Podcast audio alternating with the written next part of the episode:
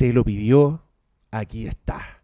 Una nueva La Zona Fantasma. To the Batmobile. Let's go. Atomic batteries to power.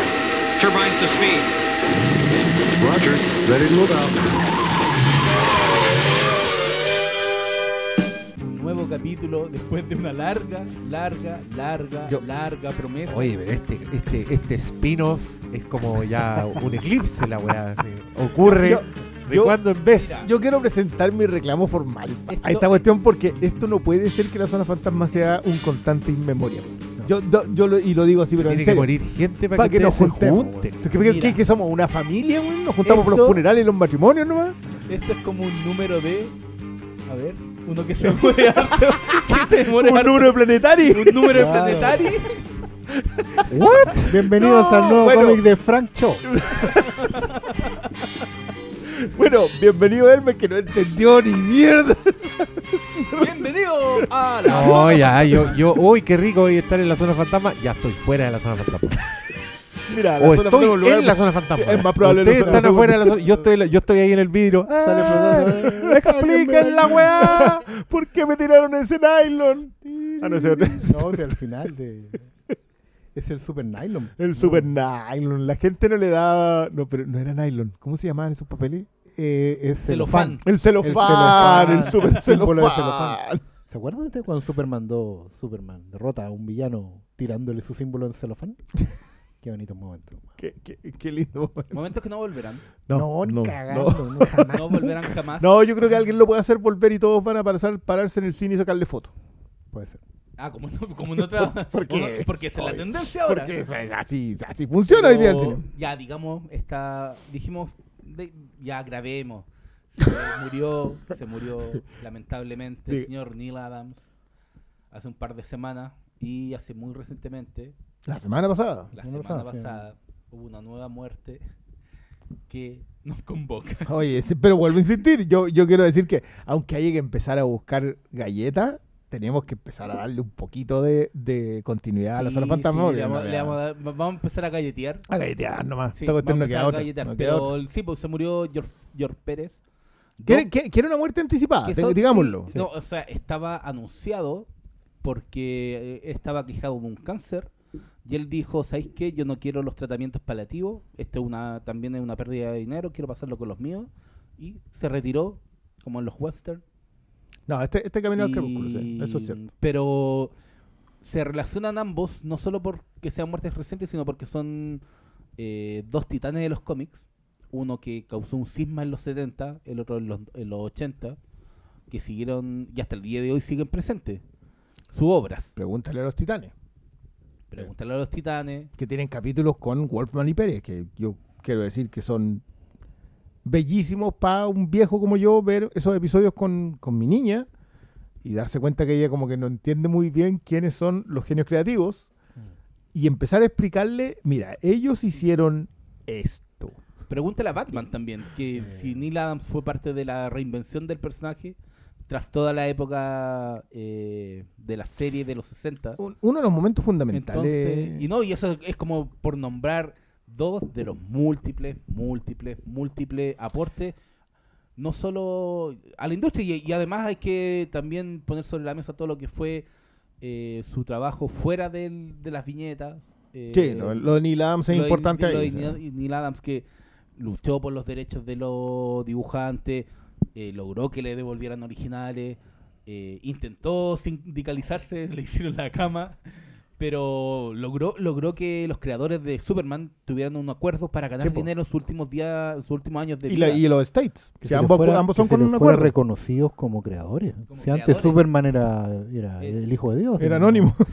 bueno, Igual pero, para- pero vamos, ordene- or- ordenémonos que Sí, porque el- en realidad hay, Organizémonos. un- hay una, una, una cuestión que es súper significativa igual para...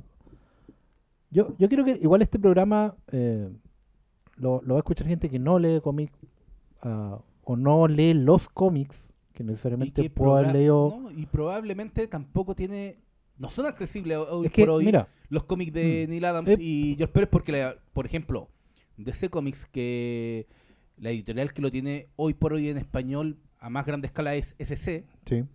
y ellos Si no es post Crisis en Tierra Infinita, no No, existe no tienen, y no, y no, no claro, lo, no tienen política de clásicos. digamos. Bueno, y- y el, Pero el incluso- contrato Judas. Incluso cosas de los 90 cuesta que saquen. Sí. Los titanes no lo han sacado, los, los ¿cachai? Entonces. Es que los titanes son precrisis, es una cuestión que no- la gente no se acuerda. Eh, pero, Pero mira, lo que, lo que yo quería, lo que yo, lo que yo quería señalar en el fondo como, como invitación también, la gente que está escuchando este programa, que probablemente lo ha escuchado por curiosidad, porque hoy salió un Zona Fantasma. Eh, ¿De qué, ¿Qué van, a- esto? ¿De qué van a hablar estos ñoños el- culiados? el Zona Fantasma del 2022.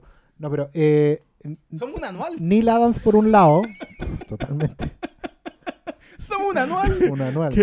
Que- quiere decir que la- las tallas meta de este episodio ya, ya val- valieron, valieron Hoy, hoy día con crossover conmigo. Hoy día, bueno, con todo. ¿Qué es esto? ¿Secret Wars? Mira, que Neil Adams por una parte representa Adoré esa referencia. y, es, y es la despedida, en el fondo, el- con él, digamos, falleciendo y cerrando un ciclo, es un poco la despedida de una primera generación de, creadores de cómics. Que fue la, fue la primera generación de, de creadores de cómics que era fan de los cómics. Mm. Neil Adams, igual que Denny O'Neill, entran al medio de los cómics, entran a trabajar en las historietas porque leían historietas de chico. Pero las historietas que ellas leían, Neil Adams tenía creo que 87 años ya cuando, cuando falleció. O sea, igual estaba dentro de su rango. Pero era, era muy joven, en los, por ejemplo, en los 70 cuando... Claro, en los apogeo de 70 cuando entró a Marvel. trabajar tenía 20 y algo. Pero el punto es que él, él creció leyendo historietas de superhéroes. Él creció leyendo la Golden Age. Era un tipo que admiraba, que, que admiraba a Sigley Schuster. Admiraba a, no a Stan Lee, ¿cachai? A Jack Kirby. A- claro, al primer Jack Kirby, Joe Simon, a, A toda Roy la Thomas. gente, a... Que, que es casi Es paralelo que, con es que no, es que Roy Thomas yo te diría que es de su generación. Sí, sí Yo- pero Roy eso no Thomas- implicaba lo, lo Roy otro, Thomas ¿no? también es de la generación de los primeros fans, que- pero que esos tipos que leían cómics de la edad de oro. Y lo, lo trascendente ahí es que Neil Adams, habiendo crecido viendo esos autores, y cuando entra a trabajar al medio, se da cuenta de que esos autores están completamente olvidados y abandonados porque eran básicamente obreros de la construcción. No eran arquitectos, como él soñaba, eran obreros de la construcción. Esos locos terminaron la obra y los echaron de una patada por fuera. ¿Cachai? Y fueron tan buenos mientras pudieron trabajar. Schuster tenía problemas de vista, Jerry Siegel escribía guiones tan vergonzosos, estoy hablando de los creadores de Superman, que no firmaba con su nombre. El caballero, y al caballero, lo, esa generación les empezó a dar trabajo. Ah, Siegel, por ejemplo, escribió guiones como escritor como negro, digamos, como escritor fantasma, gracias a sus fanáticos, a esos creadores como Neil Adams, como Denny O'Neil, que lo iban metiendo de a poco. Y finalmente O'Neil- eh, Neil Adams termina renunciando un poco a una carrera, entendiendo que había que hacer un cambio, hay que pararse arriba de esa mesa y decir, hasta aquí nomás llegó esta cuestión, como dice en un documental hermoso de Neil Adams, que por un lado también era como, en las convenciones era muy, muy odiado, entre comillas, porque entonces Neil Adams tenía un stand gigante en las convenciones de una hueá enorme, rodeado de sus revistas firmadas por él. Y tú podías entrar a saludarlo en la medida que fueras a comprar algo. no por saludarlo. Y al igual que Steranko, que también es de su generación, no te puedes tomar una foto con él. Las fotos son pagadas. Y la gente siempre malinterpretó esa weá como que, oh, el bandido, sí, oiga, ya, pues señor, sí, una foto nomás, ¿cachai? Pero en realidad lo que le pasa a esa generación es que vieron que a los viejos creadores les, les chuparon todo, les quitaron los originales, les quitaron la sangre, les quitaron el crédito. eh, y Neil Adams dijo, no, nosotros somos los que traemos la magia. Nosotros en estas manos, decía en el documental, en estas manos, movía las manos así aquí hay un millón de dólares y aquí hay otro millón de dólares, ¿cachai? Porque bueno, también veía que estaban haciéndose películas, que se iban a hacer series de televisión, etcétera. Y eso considerando que Neil Adams se toma su retiro a mediados de los 80, diría yo. Y ni Antes, siquiera. a antes. mediados de los 70. Crea como Y se, propio- y se cuando va... creó el su- estudio. Sí, claro, pero él se va a hacer publicidad. O sea, acuérdense que Claro. alguien mencionaba el otro día que- y empezó a postear Los póster de cine y afiches de de cine de Neil que yo creo que na- la- el dominio público no lo sabe, no, No. sabe que eso es- eran no es afiches como de Neil Claro, claro. No es como no es como en general los, como Fraceta, ¿cachai? Como gente que Claro. cuando fue a hacer póster de cómics era conocido. Era conocido. Pero Neil Adams se dedicó a la publicidad. Claro, porque, Que yo creo que le- igual le dio buen vivir. porque se dio cuenta de que en realidad los cómics no iban a dar más. Pero lo que él quería es que hubiera un reconocimiento justo. Entonces Neil Adams hizo dos cosas. Se fue a la publicidad, se convirtió en estrella. Digamos. El, el crossover de Superman con Mohamed Ali es explotar justamente eso, dibujado por él. Pero también se fue a crear un estudio, un estudio de eh, autores de cómic, donde eh, la editorial puede decir, oiga, necesito este cómic para este mes, y el estudio se lo armaba. O sea, ahí tenía ahí dibujantes, escritores, entintadores, coloristas, le comisionaban el cómic al, estudio Neil Adams y lo entregaban a final de mes. Eso estuvo dando sus resultados, yo creo que más que resultados creativos, porque en realidad era un Word for Hire, pero lo que hizo Neil Adams fue transparentarlo, sirvió para darle pega y cimentar a la siguiente generación de, de dibujantes donde está George Pérez. Porque George Pérez es de la generación setentera, de esos maravillosos dibujantes y escritores marihuaneros que pululaban por, la, por Marvel y que después se fueron a DC y van marvelizándola, digamos, porque eso fue lo que hicieron. Eh, que habían crecido leyendo a esos héroes, a Denny O'Neill, a Roy Thomas, a Neil Adams, ¿cachai? a toda esa gente, a Wally Wood. Y, y con ellos, ellos, ellos ya sabían que la cuestión era para divertirse y toda la cuestión, pero por lo mismo eran más fans. Y ahí está lo que todos hoy día recuerdan de George Pérez con mucho cariño, que es que el tipo era una estrella absoluta y nunca, nunca se restó de ser un fan. Bueno, amaba a los superhéroes, amaba las la historietas, los personajes, amaba estar con los fans, amaba los cosplayers. Bueno, Sí. adoraba, vivía en Florida y adoraba ir a las convenciones en Florida. Hay, hay una foto icónica fotos en con- donde con está. George Pérez rodeado de superhéroes, recreando un poco la portada de Crisis Interna Infinita. Sí. Y, Y son la gente veí, disfrazada, dibujada que por él. Cuando fue el. surgieron muchas fotos así. Y él siempre con la sonrisa, que como que todo lo. Y Guayabera. Y Guayabera. Y, Sí. y era como lo que lo que todos replicaban, los que lograron conocerlo. aun- Aunque fuera como un saludo, ¿cachai? Como que él era muy afable en, en términos del acercamiento con, con la gente que le gustaban los cómics, porque a él le gustaban los cómics. Es que es, cu- so- es curioso lo que pasa con eso. Son dos historias que corren con muy poco tiempo de diferencia. Estamos hablando de que estamos hablando entre el 70 y el 85. Son 15 años, pero son 15 años en donde todo lo que pasa es trascendental. Sí. Todo, Todo. todo tiene consecuencias en el futuro. Todo habláis de la marvelización de DC.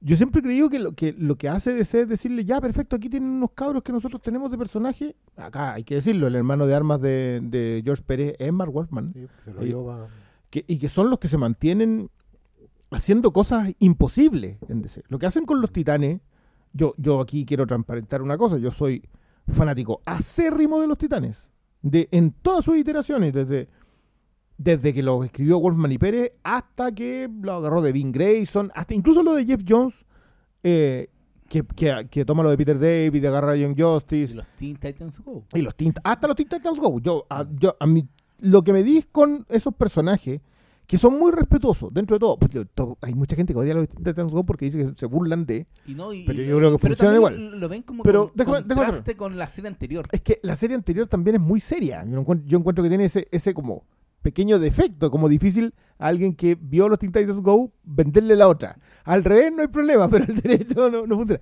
Pero en eso, lo que ocurre con los titanes, lo que hace Wolfman y Pérez con los titanes es las, el segundo experimento de hacer madurar a los personajes.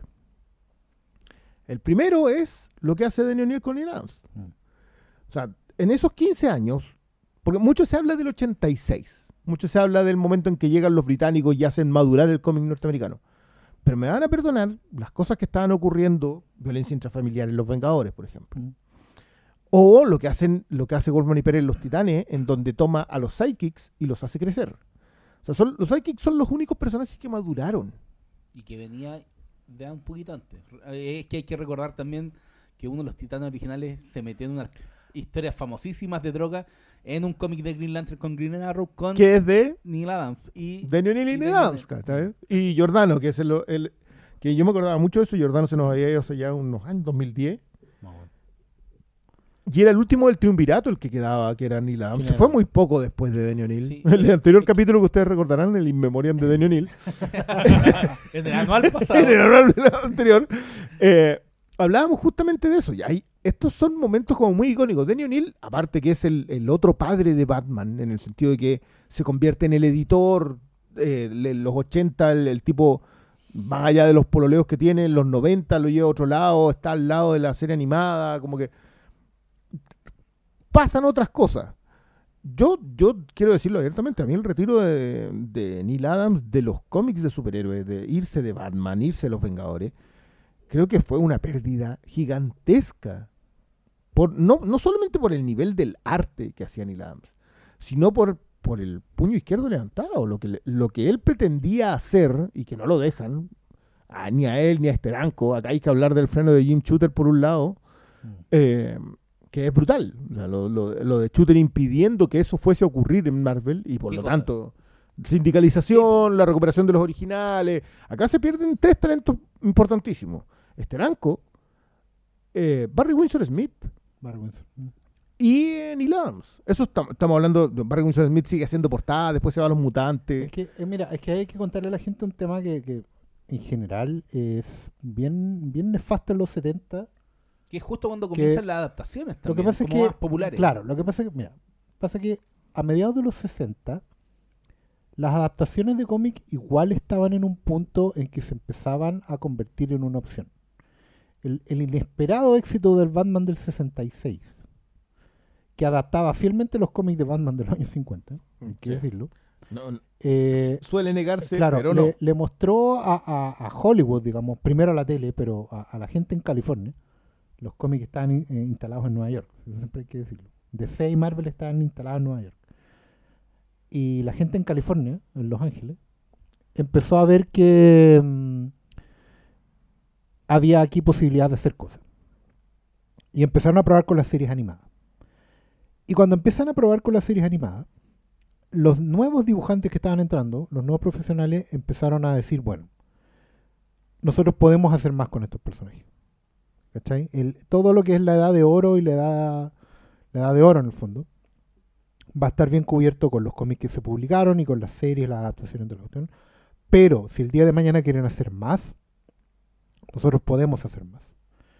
Y ahí es donde entra gente, como bien dice Christian, con el puño levantado, que son Danny O'Neill y Neil Adams, que están viendo la competencia de la editorial chica al frente, que es Marvel, y se dan cuenta de que en Marvel, como no tienen nada que perder, empiezan a correr los límites. Y ellos dicen, bueno, que lo- los personajes son más realistas, entre comillas más realistas, en el sentido que les pasaban cosas más mundanas, no es que Mm. eran menos divinos y más mundanos, no es que fueran más realistas. Igual andan, Igual terminaban, andan por ejemplo, un gigante Sí, o, o- o al extraterrestre lo, com- lo derrotan convirtiéndolo y hipnotizándolo para que se crea vaca. Entonces, siempre hacer una joya a los Cuatro Fantásticos. Los cuatro fantásticos es una joya. Eh, Después, después lo usan en. eh, lo ocupan en. Invasión secreta. Invasión secreta. Que es un- una invasión extraterrestre de gente de extraterrestres que se transforman en The lo que quieran, Ah, hace que se conviertan en vaca y los hipnotizan para que crean que han sido una vaca toda la vida. Fin de la invasión. Eso es lo hermoso de los cómics de los 60.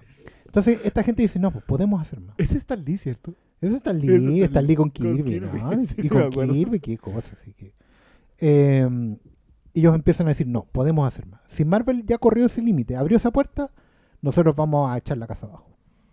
Y eso fue lo que hizo Neil Adams con Daniel Y esa Con, ruptura... con mayor apertura, justamente Claro. porque sus personajes eran menos importantes. Voy, voy- Sí, estoy utilizando ese término de manera relativa.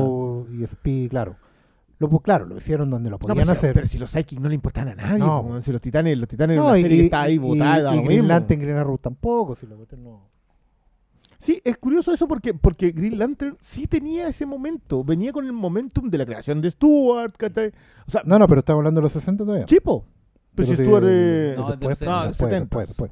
No, pero es que Pero es que espérame, espérame. creo que la cronología es primero Batman. Primero es Luego, Batman. luego Sí. después empiezan a trabajar en Green Pero Green el punto es 2002. que ellos con, con eso hacen algo que Neil Adams lo declaraba muy bien. Que en el fondo era que Marvel corría un límite y Neil Adams con Denny O'Neill metían los muebles. O sea, ahí Stan Lee abría la puerta y estos buenos metían los muebles. Pues Neil Adams lo decía. El cómic de las drogas de Stan Lee en Spider-Man es vergonzoso. Una joya. Es una joya, pero es vergonzoso. No, no, no. es una porque joya. Decía, pero ¿por qué? Porque decía, esas no son las drogas. El mensaje está súper bueno porque había efectivamente un personaje que consumía drogas, que le daba un dealer en el colegio, en la universidad, bla, bla. Y, y tenía una respuesta a eso. Y, y por eso Stan Lee se saltó el Comic Code, que fue O sea, un momento histórico. Pero Neil Adams hablando dijo, de Harry Osborn, Claro. que consumía pastillas, Claro, que no sabíamos ni siquiera que lo que eran. básicamente lo hacían alucinar como Mm. si esto era en una disco. mano. Hasta ahí llegaba todo, muy naive. Denny O'Neill y Adams dijeron no. Así no son las drogas. Yo, amigo, yo tengo amigos, conozco gente que murió de sobredosis. Esta weá no es así. Van y, em- y me hacen eso en los cómics. Cuando Stan Lee hablaba de racismo porque pucha metió un personaje negro. No, amigo, no. Yo te agradezco, pero no. Así no es la weá. Pum. Y te hacen el Green Lantern Green Arrow. Amigo, eso es lo que hacían. Y y cuando empezaron a ver, primero que eh, Marvel daba crédito, ponía los nombres de los autores, dijeron, no, pues, amigo, eso no basta. Tú tienes que pagarle a esta gente lo que le debes para atrás. Tienes que poner los nombres y tienes que devolverle los originales porque estaban haciendo las convenciones. Y en las convenciones la gente estaba dispuesta a pagar por originales. Sí, empezaron ¿Sabes? a los dibujantes a darse cuenta que podían hacer algo más que trabajar para una empresa. Esto, es, Claro. una, esto es una conversación que está sumamente vigente a propósito de lo de Marvel, que, que cada vez que sale una película Marvel, sale alguien a reclamar, loco, a mí ni me llamaron, no me dieron ¿No? ni la gracia, están sacando cualquier plata con el personaje que yo pasó creé. con Lo de América Chávez. Pasó con América Chávez y antes de eso pasó y eh, con Moon Knight pasa con otros personajes, va a pasar pasó con, todo. Los cósmicos, que decía que no ganaba nada por los Guardianes de la Galaxia. Bueno, ese es Teranco. Sí, pues y ahí están, están la, siempre está la conversación de que... No, es de que Teranco no reclamaba por el Capitán una- Marvel. Pero ha sido un tema No, histórico lo de, lo de Starling, Starling, Starling. lo de la retribución justa. Es que, bueno, para, para lo- histórico. Perdona, para los que se quieran entender. Lo que hace Marvel es pagarle 5 mil dólares por la Studios. Marvel Studios, el MCU, le paga 5 mil dólares al autor por colocarlo en los agradecimientos. Onda, agradecimientos a Paul Jenkins, eso le significa un cheque de 5 mil dólares a Paul Jenkins. Entonces hay algunos que han dicho, ¿saben qué? Agarren su cheque, imprímelo bien grande, así como cheque de, de mira de quién te burlaste y me Y eso Y no- es porque. y eso es porque. A ver, Neil Adams partió trabajando en Marvel. Para Marvel, eh, o sea, Stan Lee, que veía muchas carpetas de dibujantes, vio la carpeta de Neil Adams y dijo: Yo quiero este cabro acá. Habló con el cabro que tenía, que era el, cazador de talentos, que era Jim Stranco, que es un buen genio, pero que tenía la edad de Neil Adams. Era un cabro, en 20 años. Stan Lee tenía cuarenta y tanto. Y le dice: Tráeme a ese cabro para acá. Tráeme a este Neil Adams para acá. Y Stanley le dice, Neil, yo quiero que hagas la weá que quieras. Tú elige el personaje. Elígelo. ¿Por qué? ¿Y por qué? Porque en Marvel nosotros hacemos las cosas así. Yo te doy en una servilleta el guion y tú haces lo que querís. Y ahí Neil Adams dijo, por favor, yo quiero esto. Quiero dibujar lo que a mí se me antoje porque nunca he podido. Entonces Neil Adams escoge el título más penca que tenía Marvel en ese momento, que eran los X-Men. Estamos hablando a mediados de los 60. Que estaban muertos. No, no le importaban a nadie. No era, lo, no era lo que fueron Y se manda 25 No. números de que, que las historias pueden ser muy sosas, pero el dibujo es. El dibujo es una cuestión gloriosa. Yo, creo- yo quiero destacar sí. este asunto con Neil Adams. El gran. el- probablemente las nuevas generaciones de, de consumidores de cómics ven reimpreso a Neil Adams. nomás. No tuvieron el punto de entrar, claro, y, recol- y recolorearon el color que quiero decir Pero que. hecho, hecho por el propio Neil Adams. Sí, está bien, si el hombre, yo lo entiendo, pero, pero no. Yo me acuerdo que al eh, Forum, perdón por la, por el, por el, ac- el ¿Cómo es la acceso, frase, Diego? el, ac-.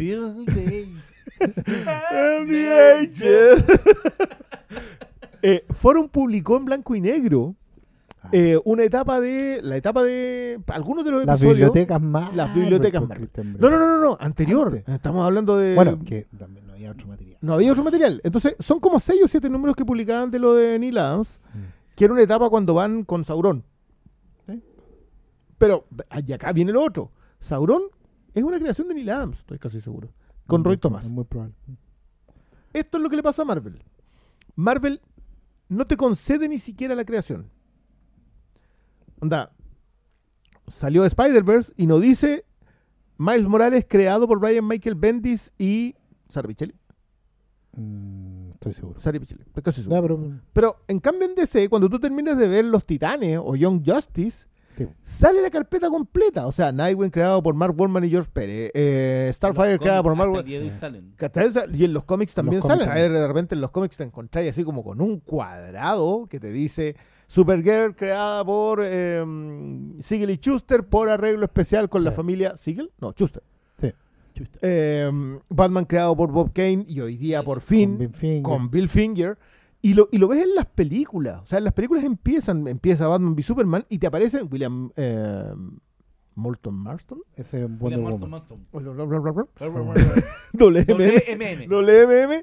Y todos los personajes te aparecen en algún momento respaldados. Eso es algo que DC les dio. Sí. Y más de algún creador ha dicho, yo gano más porque apareció un villano que yo De creé hecho, de cuarta Mira, aquí, que por esto otro. y, aquí vamos a entrar justamente en lo, cosas de en lo- DC. en lo trascendental que es Neil Adams para la historia del cómic americano. Porque estando en Marvel, Neil Adams se da cuenta de que Marvel históricamente tenía una práctica que en realidad la tenían todas las editoriales, pero no, pero no, todavía en, en DC y eso iba a cambiar, gracias a Neil Adams. La editorial te pagaba un cheque y en el cheque que te pagaba la editorial por, el cómic eh, dibujado, tú tenías que firmarlo por atrás. Y lo que firmabas atrás era un timbre que decía que tú renunciabas a cualquier reclamación posterior por el trabajo que estabas entregando. Cuando la gente firmaba ese cheque, estaba renunciando a cualquier compensación a posterior. Esa era, así funcionaban las editoriales de cómic hasta mediados de los 60.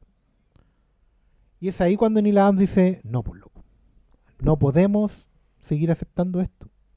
Particularmente si los cómics van a empezar a salir en televisión, si van a empezar a salir en reimpresiones en otros países. También eso hay que decirlo, los cómics empezaron a editar en otros países a partir de los años 60, en español, en italiano, en todo lado. Entonces Neil Adams ¿Cómo se dice, la no, acá? La Gabriela Mistral. Es, No, Mistral después. es que Gabriela Mistral es ya en los 80, pero editaba material setentero.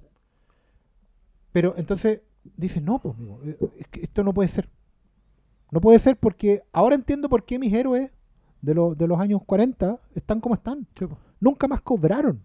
¿Cachai? Nunca más vieron lucas porque siempre renunciaron a eso. Y en DC, que estaban muy vueltos locos por, por, por esta manera de hacer cómic que tenían, estaban dispuestos a traérselo. Y Neil Adams dijo, yo me voy para allá, pero ustedes me reconocen, así como se le reconoce a solo a Stan Lee acá al frente. Stan Lee presenta. Claro, Stan Lee presenta, yo quiero un trato igual con todas las cosas que yo haga. Y me devuelven los originales. Y ahí empezó una gran pelea que duró toda la década de los 70 por la devolución de los originales. Que algunos los destruyeron para Algunos no los devolverlo. destruían para no devolverlo, otros que pasaban, eh, cuentan en Marvel que por ejemplo hay una secretaria que es famosa en Marvel, porque pasaba que los fans iban a las oficinas de Marvel y les gustaba cuando se iban pasar por el pasillo de los originales, que era donde estaban las hojas apiladas en una especie de estanterías de fierro. Y los buenos se choreaban las hojas, po, se choreaban arte original, se lo llevaban para la casa cada vez que iban Al a a bullpen, cada vez que al bullpen. al bullpen. Como no había nadie, porque el bullpen nunca hubo nadie, eso fue una ficción que inventó Stan Lee, de que están todos trabajando en la oficina. weón. Mentira, no había nadie, había una secretaria y dos. También, hicimos, Todo en la también casa. hicimos un especial para Todo en Brothers. casas. Encuentro la raja esa weá. Esa Bueno, sí. La casa de las ideas. La- Toda No, esa weá, y el buen no, escribía no. así como que estuviera rodeado de gente feliz. Mentira, no había nadie. No Le No, llegaba no, pura era- fotocopia, weón. Era un puro Pero piso. he cachado que está como la idea de que era como prácticamente Mad Men. Sí, po. Marvel. Nunca fue, güey. No, po. Nunca fue. No, sí, eso, eso es muy, eso, eso es notable en Stan Lee dentro de todo. Y es famosa esa señora porque les paró los carros a gente como Steve Englehart, Mark Wolfman, el mismo George Pérez, Len Bain, toda esa gente, bueno, Steve todos buenos se iban a chorear los originales. y- Pero filo. Cuando en DC se dan cuenta de que o acceden o quiebran, empieza la política de pagar los royalties y de mm, que se terminó de implementar en los 80. Y de crédito. pero de crédito. Y ahí es donde, por ejemplo, Neil Adams puede empezar a, empujar, primero para el reconocimiento de Stiglitz Schuster, de Bill Finger, de mm, Jerry Robinson, que era el otro que estaba vivo, que había creado a, a Robin, a- No, lo, lo de Jerry. Robinson incluso eh, yo, yo entiendo el reconocimiento a Phil Finger, Mm. pero lo de Jerry, Jerry Robinson, el autor de la frase los criminales son supersticiosos y cobardes. po, weón". Estamos hablando de uno de los pilares fundamentales de la Claro. historia de porque, Batman. porque lo que empujaba. Neil Adams era que efectivamente se le reconociera al autor no solo la creación de los personajes, sino que algo que hoy día está en boga, por ejemplo, con el Winter Soldier, que es el concepto, el arco, la idea. Sí, po. ¿Cachai? Porque tú podés decir, por ejemplo, ¿quién es el creador de Wonder Woman? William Walton Marston, que era un tipo que al igual que Stan Lee, igual que Bob Kane, negociaban de otra forma. Sí. Esos buenos están apernados en el nombre porque lo negociaron así desde un principio, pero los otros cabros no tenían idea cómo negociar. Y ahí e- es el gran resentimiento de Kirby para abajo. Kirby nunca supo negociar. Y a Kirby se lo cagó no solo Stan Lee, se lo cagó su amigo Joe Simon, creador del Capitán América, se lo cagó por mil y tantos dólares. Y por eso nunca más trabajaron juntos. Y a Kirby se lo fueron cagando así para abajo toda la vida porque el bueno era un obrero. ¿Cachai? Claro, más encima tenía una obsesión con seguir él de, de- eh, con anteojera. O sea, era un tipo que seguía para adelante, seguía para adelante y hasta que no lo pararon los propios Y- y- fans y- y su- tenía- que llegaron no, a y es trabajar. que ese es lo que tenía el talento sin igual de hacer como, no sé, cuatro revistas al mes. Al mes. Sí. No, pero igual. de una diga- calidad. Digamos una cosa, Jack Kirby, muchos le reconocen eso, pero Jack Kirby tenía más negro. Ah, Por negro nos referimos al concepto del dibujante fantasma, Claro. que escritor fantasma, que era el término que se ocupaba en ese tiempo, eh, que incluía a Barry Windsor Smith. Barry Windsor Sí. Smith no era alguien que tuviera la mejor opinión de Jack Kirby que hubiese en el planeta. No, no. sí, no. Ese, ese gritaba y fue, fue uno de los que justamente peleó por la recuperación de los originales, por el reconocimiento del trabajo. Fue una generación que entró en conflicto, como muy de los 70 también, y como muy se ve, muy bien se ve reflejado en los cómics que hacían. Porque es, y es súper como eh, fascinante como historia, porque finalmente la generación de Neil Adams, Roy Thomas, eh, mismo Jerry Conway que estaba metido ahí, toda esta gente que, que, traba- que le, le, le sacó el relevo a Lee, a Kirby y a todos estos viejitos que dibujaban en un tablero de madera con los pantalones aquí debajo del sobaco y una corbata, que eran señores dibujantes, pues, ¿cachai? Dibujaban así con, con sombrero y corbata. Eh, Romita, Romita Senior. Romita Senior, ¿cachai? Toda esta gente que le, que le, que le tomó el relevo, finalmente fueron igual envejeciendo. El mismo Adams se retira luego, digamos, se convierte, se reconvierte a la publicidad, pero se convierte en estudio. Y los estudios de dibujante eran al mismo tiempo semillero y centro de explotación. ¿Cachai? Es una cuestión súper compleja, pero no deja de ser estimulante. Porque igual en esos, en esos semilleros, por ejemplo, surgía gente como George Pérez. George Pérez era, averigüé hace poco, George Pérez era un puertorriqueño, nacido en, en Estados Unidos, eh, que partió, terminó el colegio y se puso a trabajar de cajero en un banco, mientras dibujaba, digamos. Y la, la historia bonita es que George Pérez eh, trabajaba en una sucursal que quedaba como al frente de DC. Entonces la gente de DC iba a cobrar los cheques al banco de George Pérez, donde trabajaba George Pérez. ¿Cachai? El chicano ahí, el, el- el tico ahí, le pagaba los cheques y como que le mostraba los dibujitos. Oye, estoy haciendo esto. Y ahí lo toma un señor que se llama Rick Buckler, que era dibujante de segunda generación. Que de hecho fue uno de los primeros dibujantes que sucedió a Jack Kirby en Los Cuatro Fantásticos. Y Rick Buckler necesitaba negros. ¿cachai? De hecho, Rick Buckler, su carrera se trunca un poco porque tuvo acusaciones de plagio. Justamente por eso. Que el weón- es verdad, pasaba por él, él cobraba las páginas que entregaba, porque eran de su estudio. ¿cachai? Pero era una práctica que esa generación heredó de la, de la generación anterior, la de la de Bob Kane, ¿cachai? De la de Stan Lee, Joe Simon.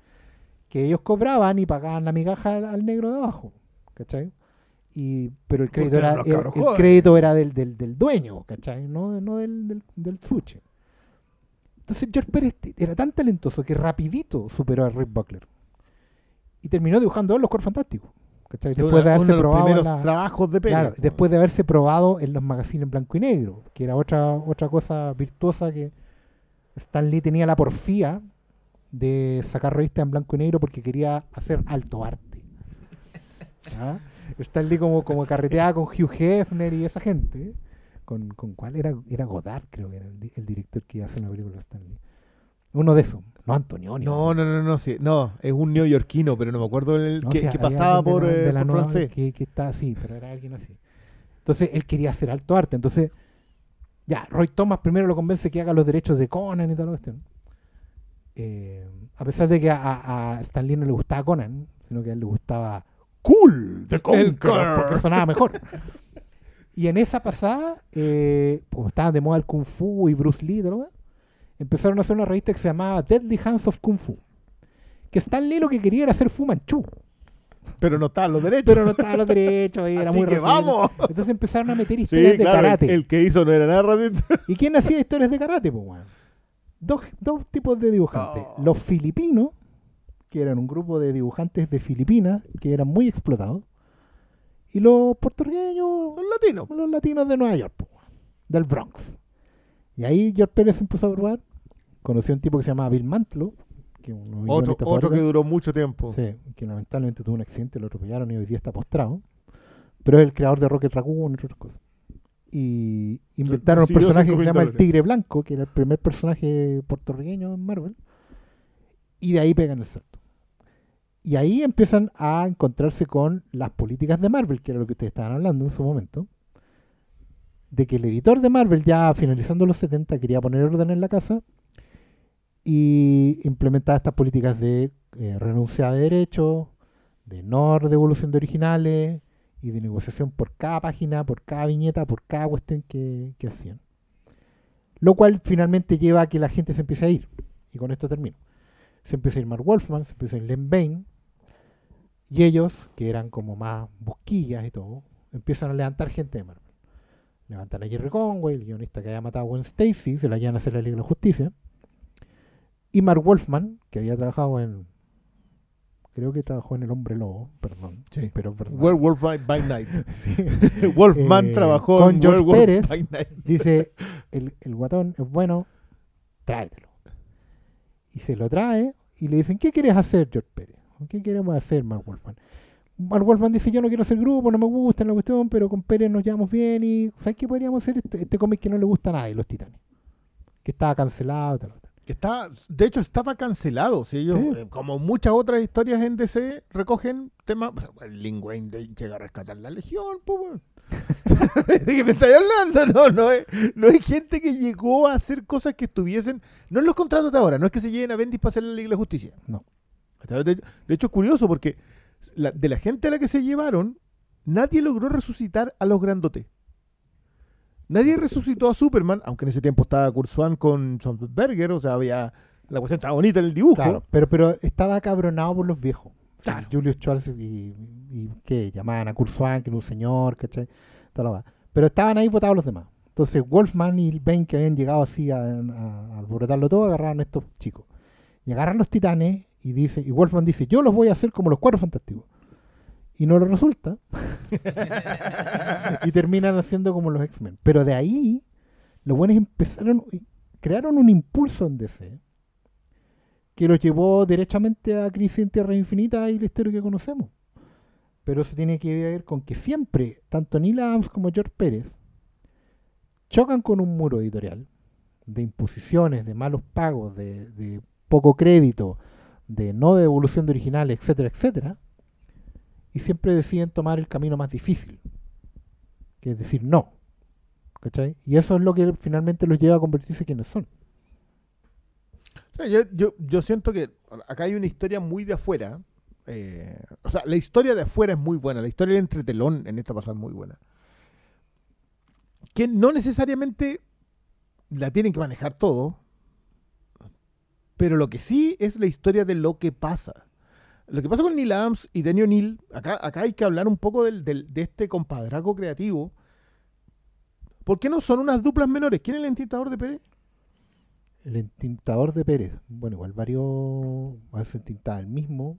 Pero, en- Sí, bueno, esas- pero joyas de tú, yo uno de los que más recuerdo de los titanes es un señor, un filipino. Se llamaba Romeo Tangal. Romeo Tangal. Romeo Tangal fue como que lo, lo, lo intentó durante más tiempo. Entonces eran, si iban armando pequeños grupitos creativos, lo de O'Neill, Adams, Giordano, no es menos, no, o sea, perdón, son la gente que hace Batman y hace Green Lantern, Green Arrow, que son dos cómics que definieron momentos clave. Yo sé que Y que fueron influyentes, al final eso es lo que hay que, Sí. hay que remarcar, que por un lado, a ver, como volviendo atrás a la, a la conversa, Neil Adams con el señor O'Neill lo que hicieron fue eh, pescar a Batman, volverlo básicamente más oscuro, porque antes era, era muy chillón el personaje por la influencia de la serie animada de, de Adam West, y lo vuelve a las supuestas raíces, que es lo que siempre se dice de esa etapa del, del personaje. En paralelo, eh, como si no tuvieran nada, nada más que hacer, también hicieron Green Lantern con Green Arrow, que fue una historia donde pescaron estos dos personajes que uno era un Paco cósmico y el otro era un millonario con flech que tira flechas. Dos personajes que, que no son como Robin Hood lo que no son, sí, no son aterrizados Mm. y lo aterrizan y lo hacen recorrer Estados Unidos y enfrentarse a problemáticas eh, de ese momento. que era algo que no ocurría en los cómics. Exacto. Por ejemplo, en el en Green Lantern parte con la clásica escena de un afroamericano diciéndole a Green Lantern, oye, vos te preocupáis de los de los de las pieles azules por los guardianes, los pieles amarillas, los pieles rojas, pero ¿y cuándo están cuándo hay hablado por estáis preocupados de los pieles negras aquí? ¿Cachai? Y entonces causa un cisma. Y te ponía a revisar como toda la bibliografía de, de Neil Adams y de George Pérez y fueron prácticamente columna vertebral de todos los cambios que llevaron a redefinir a DC Comics. Que es la previa de Eh. todo lo que se fue armando hasta llegar a la crisis en Tierra Infinita, que es el punto de inflexión que hi- hicieron un reinicio, reordenaron la casa, que igual podemos hablar mucho rato que no les funcionó Que mucho, no- que la casa que no- se volvió a, res- a desordenar y, y tuvieron que tratar de reordenarla muchas, muchas, muchas veces. Los Pero- desórdenes pero- de DC consisten en que buenas historias no caben en un universo. Sí, Esa es una, y- es una, pero- y es una conversación que yo voy a tener hasta el activo porque Pero lo que hace es, eh, es eso. Cimienta las bases con sus trabajos previos pre-Crisis en Tierra Infinita de George Pérez. Y de ahí nace el DC que conocemos hoy. es que yo y eso, eso, es lo- eso es lo una- más importante, yo creo, de. eh, porque los dos tuvieron obras que salen de, los de los superhéroes más conocidos, obviamente. Pero. O sea, Neil, no, Adams, Adams estuvo en primera línea. Neil Sí. Adams entra con Batman, digámoslo, también después de la etapa de, de Engelhardt con, Engelhardt con Marshall Rogers. con Marshall Rogers, que es la que, la que mm, eh, se analiza como el momento de la respuesta del, del fandom nerd a la serie de los 60. Lo de Marshall Rogers con Engelhardt es como la definitoria de, de para dónde va y después O'Neill y Adams recogen eso y lo llevan incluso más superheroico. Eh, Rogers y mm, Engelhardt lo hicieron más noir, o sea, era más urbano. Sí, lo que pasa es que la, estaba la intención de decir, bueno, eh, ya todos creen que Batman es po, ca, pum, porque nadie se ha leído eh, Detective. Comics, De los de Royce. ¿cachai?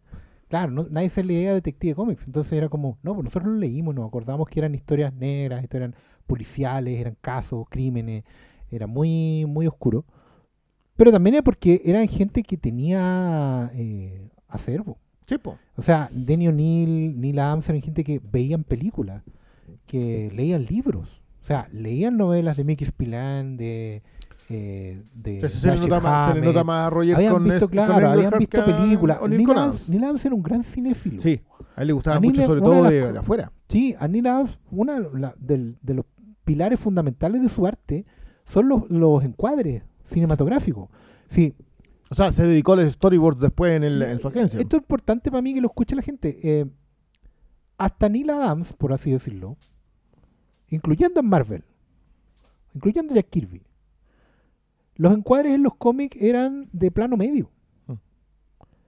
¿Cachai? Y eran, y eran de 4 a 3. Una, una viñeta de cómic podía tener, o sea, una página de cómic podría tener de 6 a 8 viñetas. Ni No, siquiera eh. eran números impares. Kirby, Kirby era como de Kirby- nueve. Claro. Kirby empezó a empujar esos límites porque en el fondo, como no tenía control, Stan Lee no le decía nada, Nah, eh, podía empezar a empujar eso. no, es que este, este Y un- otra vez, este un y- surfista Y que eso, el- y eso es lo bonito que porque en- en el fondo lo de DC Marvel el siempre es, un- es una especie de juego de tenis. Kirby empuja los límites y cuando Adams le toca dibujar después de Kirby, dice yo puedo empujarlos más porque yo veo películas. Entonces Adams empieza a incorporar plano cenital, plano general, plano contrapicado. ¿cachai? Y, y- y lo otro que hace es que empieza a dibujarlos como si fueran actores de cine. ¿cachai? Y no, no la, la caricatura de la, la formación que tenían los anteriores, que era de la tira de prensa, que eran como Dick Mm. Tracy, caras cuadradas, media perfiles. No, no, y, y saca la cámara de una manera que, que, que es imposible en la misma cámara. O sea, Claro, que la, también- la conformación de las viñetas de Neil Adams, que es, que es una cuestión ultra analizada después por otros artistas, y, y Esteranco es el otro. sí, Son gente que, que coloca la formación de las viñetas de una manera que, que tú lo decís muy bien, de que Kirby queda corto. y Kirby y- tiene que empujar más después. Y, y Kirby tiene que volver a empujar después. Sí. Esto, esto- esto es toda una retroalimentación.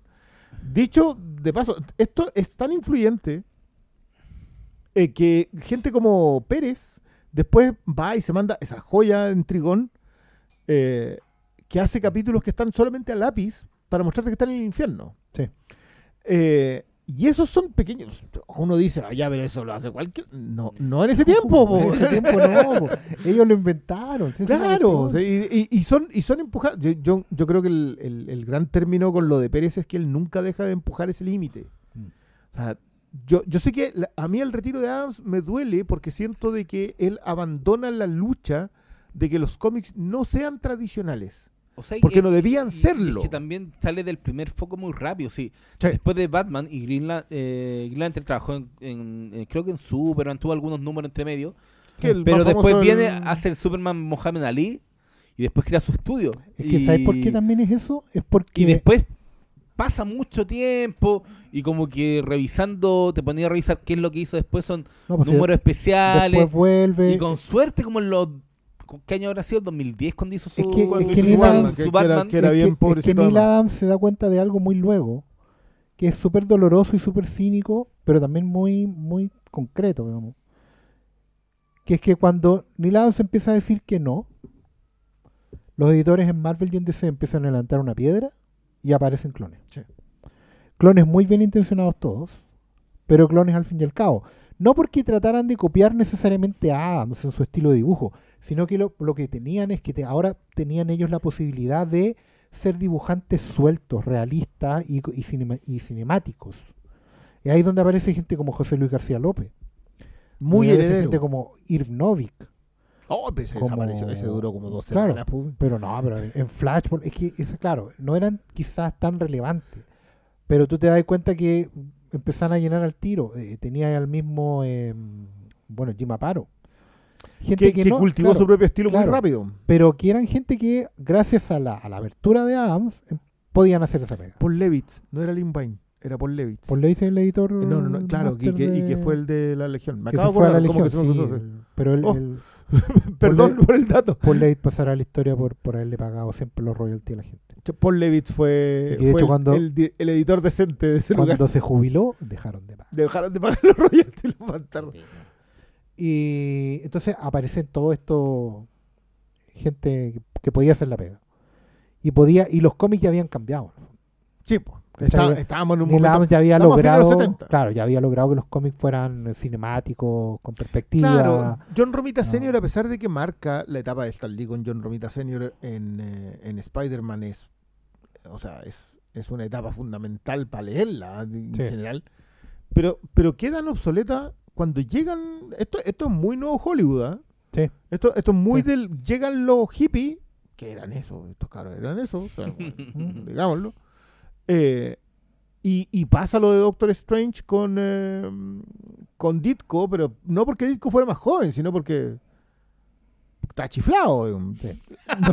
No, no, Que- no, Tirarla por, dejarlo así más o menos corto. Eh, a todo esto, yo qui- quiero hacer la acotación completamente comiquera de recomendar lo que hizo King con Fornés. Al- Rorschach. el Rorschach, al Rorschach. colocar a Steve Ditko, no mencionado, pero claramente aludido, eh, como un personaje que vivía, que vive en el universo Watchmen, con todo su enclaustrado objetivista en una, en una pequeña perla que es lo de Rorschach, eh, que, que no sale ningún personaje de Watchmen. Claro. Pero, pero sigue, sigue transcurriendo en ese universo. Ah, Esto solamente como un paréntesis a propósito de Ditko, que fue uno de los viejos que se adaptó muy rápido. Sí, dentro de todo sí, porque el, es curioso como el eh, dentro de todas la- la- las malas historias de abuso, de, de explotación de derechos, de malos pagos, igual hay una cuestión que se ha impuesto siempre en el cómic de superhéroes que es el talento. O sea, el tipo que es talentoso siempre está. Se mueve para un lado, está- se, se mueve para un otro. lado, pero se mueve para otro, pero el que es talentoso no desaparece jamás. ¿Cachai? O sea, Ditko, que estaba peleado con todos, con todo el mundo, no saludó a nadie, tenía su Doctor Strange y después tuvo su Question y No, ¿y cómo se llama el, el question que tenía el él? Mr. A. Mister A, Que no que era el objetivismo mismo. ¿Cachai? No, loco, no hay, no hay- O si sea, alguna vez lo quieren leer, La, la gente con talento, por muy, muy, muy odiosa que fuera a terminar haciendo, el tú, tú lo mencionaste, el mismo Barry Windsor, ¿cachai? que era Sí. muy díscolo. En general, toda la gente de estudio, eh, Wrightson, Mike Caluta, eh, ay, ¿cómo se llama? el otro? Bueno, Totelben con lo- la gente de- Claro, que llegó a trabajar de después con los Alan Moore, británicos, claro. ¿cachai? Los británicos también eran súper odiosos, Alan Moore y Bueno, si venís de una cuestión que se llama Idiotas 2000 ladera y todo. Claro, idiotas totales, pero siempre tuvieron su espacio. John bueno, es el idiota más idiota de todos los idiotas, pero, pero el talento siempre tenía su espacio para estar. Sobrevive, diría sobrevive, yo. Sí. la- la- la- pero, pero hay que decirlo, esta, esta ola que arrasa con todo, que es Neil Adams y poca gente más. Es como que Neil Adams deja. Bueno, también es Teranco, también es Barry Winsor Smith, como Claro, que rompen es mucho. que la diferencia con Steranko es que Steranko, probablemente Steranko se dio cuenta antes que Neil Adams de esta cuestión Sí. del millón de dólares en la mano y se fue al tiro.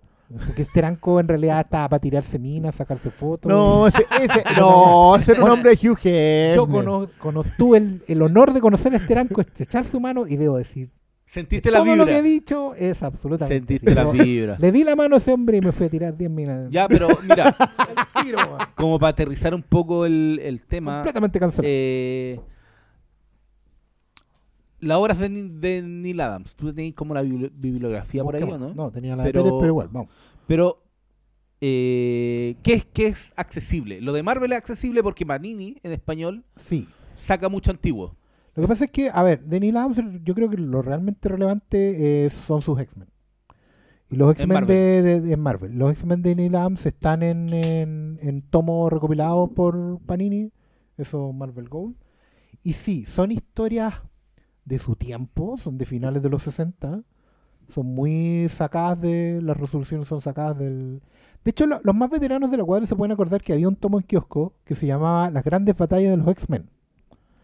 Ese tomo tenía historias de distintas épocas de los. Editorial Vid. Editorial Vid. Un tomito blanco que lo tenía todo el mundo porque en algún momento era el único cómic que había en el kiosco. Y Luke y Media. sí. Las primeras historias de ese tomo son de Neil Adams. Viene Lorna Dane, eh, Havoc, o ¿cómo se llama? Caos. Ah, caos. No, pero ese era Havoc en Y, Vid. y- y sale, y sale Bestia cuando no era el, el, el furro. Cuando, cuando todavía era, era el Hunter furro. McCoy, no, claro. Cuando era Atom. Y Claro. eso era Marvel. Y Eso en era DC está Batman, Batman de, con con, Neil O'Neill. con Danny O'Neill y eh, el Green Lantern, Green Arrow. Green Lantern eh, Green Arrow, que está recopilado en varias... Antes de eso estuvo Deadman. Deadman. Deadman es más caro más difícil Sí, de tener. No, no, Deadman no está, o sea, ahora no está disponible porque la editorial española que saca no. La última que fue, creo que fue Planeta, que en un tomo gigante, bonito, ese tomo que ya no. Imposible. Pero ¿sabéis qué? Ah, Yo lamento no tener el dato duro a mano, pero creo que en todas esas colecciones de Salvat ¿Mm? Ah, debe venir ahí. hay algo- mucho tomo sí. que entran de 15 Sí. tomos eh, Y, viene uno de y estos. después de Neil Adams es eh, Superman con Mohamed Ali, que es súper fácil de conseguir. es su está- Superman, es el mejor, es eh, lo que eh. tienen que conseguir de Superman Day.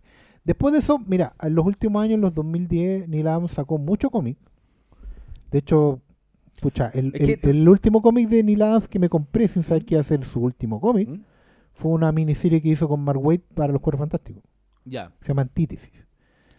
Donde básicamente Mark Waid dice, bueno, voy a escribir una historia random, completamente random, para que se luzca Neil Adams. Fin. y, y- y mete los personajes que a Adams le quedan mejor. Entre Y, hizo, hizo el Batman Black and White, como, el- todo, como todos colaboraron en esa cuestión. sí, po, y hizo un Batman. Y el- ¿Cómo se llama la, la miniserie de Neil Adams de Batman? Era algo con alguna tumba. Pero, pero yo tengo que decir que era todo muy. Sí, no, yo lo vi, yo, Claro, yo, pero es que- yo reconozco es que, que no ya, lo, no lo ya en esta época, en los 2000, a Neil Adams básicamente, como él era sinónimo de venta por defecto, le pasaban y que hiciera lo que quisiera. No, y y él- hacía muchas portadas. Sí, y, él, y lo que pasa es que hay, hubo mucha crítica en los últimos años de Neil Adams, porque se decía que primero que había perdido el, el toque, porque algunas de sus proporciones estaban fuera de lugar, algo que también le pasó a George Pérez, pero quiero decir que dibujar después de los 60 años ya no es tan fácil. Pero, también pero porque George Pérez él- igual estaba dibujando muy poco en los últimos años. es que George Pérez estuvo a punto de quedar ciego. Pues ahí lo podemos hablar de, Sí. de lo que le pasó Creo a lo principios de los último- 2000. Estuvo metido en, en ese. Después de los 52 del Superman, ¿te acordáis? Ah, esa historia es muy triste. Que ahí hizo como los primeros números. Esa historia es bien triste porque George Pérez igual tenía... Mira, George como que creo que le hacía los Sí, lo lápices a, tengo, a- sí. a Jürgens.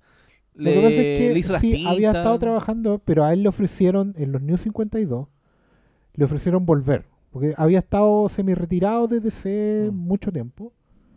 y le ofrecieron volver con una serie regular como autor completo, o sea, como- o como en realidad autor en control.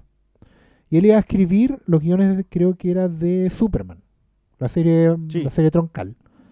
El problema con el que se encontró George Pérez ahí era que eh, estaba Grant Morrison en action.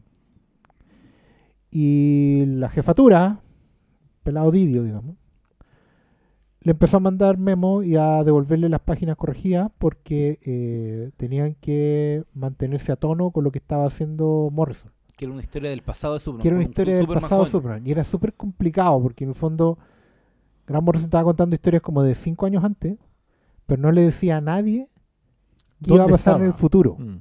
Entonces George Pérez no podía hacer nada. Y fue su Igual- última pega igual, pa- igual lo de George Pérez ahí está bueno. Pero Claro. volviendo volviendo atrás, lo primero de George Pérez, lo que dijeron ustedes, en Marvel fue que fue A ver, George Pérez parte en Marvel probándose con las manos mortales Sí, de con- Kung Fu del Kung Fu. Y hace algunas cositas sueltas para una revista que se llama Creatures on the Loose, donde hacía el hombre lobo. Eh, y de ahí pega el salto en... em, hace algunas cositas en... Bueno, crea al Tigre Blanco, pero ahí el, el estuvo en Los salto, el, salto, el salto primero es Los Fantásticos. Los cuatro fantásticos. Los Cuatro Fantásticos. En Los Cuatro Fantásticos, él eh, ahí todavía era un poquito sucesor de Kirby. No Ahí- era el George Pérez ahí que... estaba tieso. Claro, estaba tieso. Ah, diez. Y era tan bueno y tan rápido que lo ponen a hacer los Vengadores al mismo tiempo. Donde sí está un poquito más suelto. Claro. Empieza a trabajar los Vengadores y toda la cuestión. Eso ¿En es, qué etapas eran? eso es a finales de los 70. No, pero ¿qué- estaba- ¿qué, historia importante pasó ahí? Pucha, aquí Ah, no, para irle asalto a la, casa, a la, a la mansión el asalto, al- el asalto a la mansión. Que es cuando los villanos se juntan y, y dicen, bueno, pues estos bueno, están aquí todo el día. el- Es lógico que vayamos a darles, po. Ese es Roy Thomas. Ese es Roy Thomas. Es Roy Thomas. Sí, al principio George Pérez eh, fue como entre comillas descubierto por Roy Thomas, levantado por Roy Thomas y empieza a trabajar ahí. Y como Roy Thomas eh, también era editor, empezó a, a soltar eh, guiones, a soltar títulos, y eh, se lo empezó a pasar a, y lo empezó a tomar Mark Wolfman. Y ahí es donde viene la... ahí donde viene la dupla. Ahí es donde viene la dupla, ahí es donde se suelta la dupla y, y empiezan a dar... Pero hacen algo al- antes en Marvel. Espera, voy a, tengo acá el dato. Eh, tu, tu, tu. Bueno, Deadly Hands of Kung Fu, donde conoce a Bill Mantlo, que era el Tigre Blanco, que era Héctor Ayala. Héctor Ayala. Yo- que, después, bueno, que- yo- que, ahora la nueva Tigre Blanco Sí, es la hija de Yo Ayala. lo, yo lo he dicho, yo, si a mí me- ustedes me dicen, oye, oh, Pastor Sala, somos del MSU aquí, en fin. ¿Quieres hacer algo para Marvel? Sí, el Tigre Blanco. Puta, que un personaje tan corneta, pero me encanta. pero pero con la Eh, nueva Tigre... No sé si ya, hicieron algo. Yo quiero, otro quiero decir algo, ya.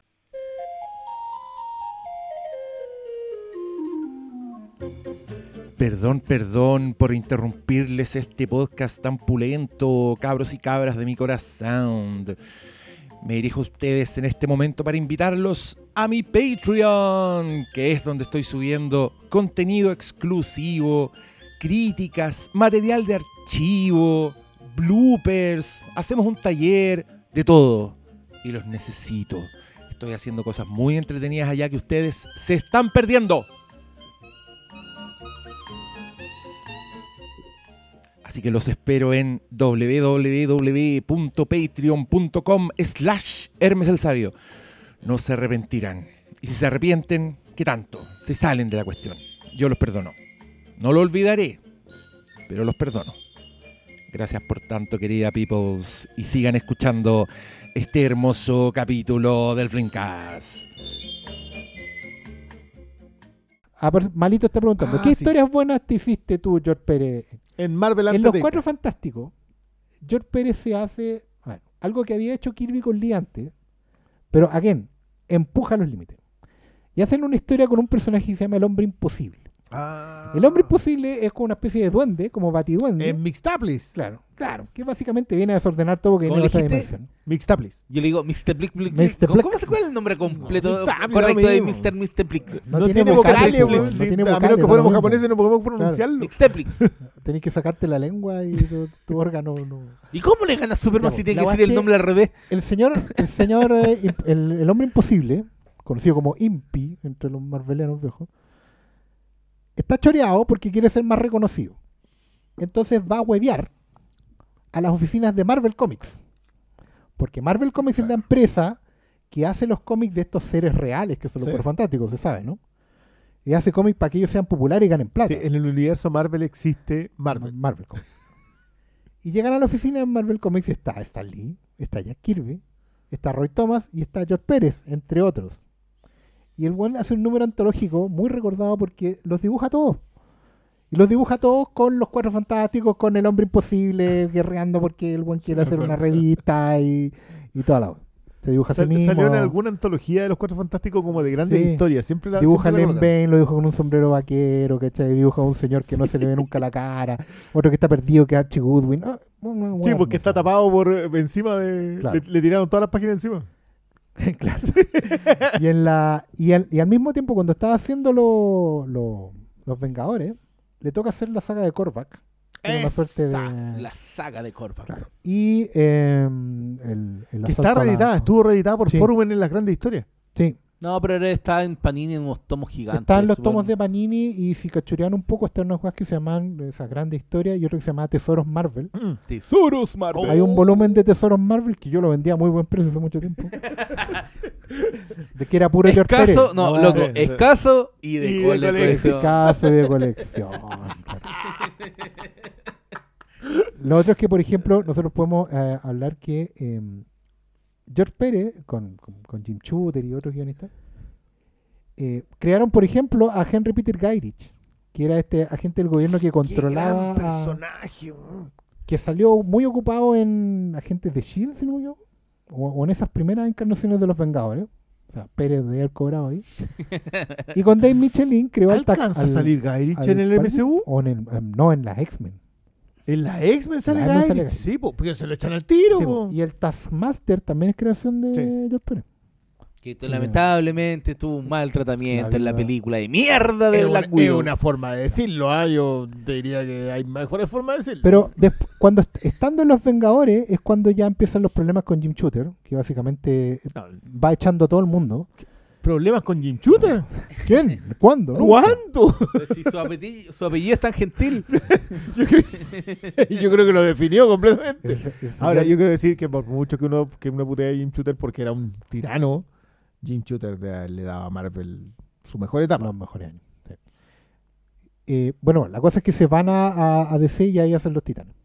Entran a los sea, titanes. entra lo- en- Pérez entra a los titanes en el año 80, antes de la crisis, que es una cuestión que uno no puede creer. Uno lee esos cómics de los No, titanes no, y dice, no, ¿cómo no, esto no. antes de crisis? Esa cuestión es de los 90. Claro, no, no, no se puede creer.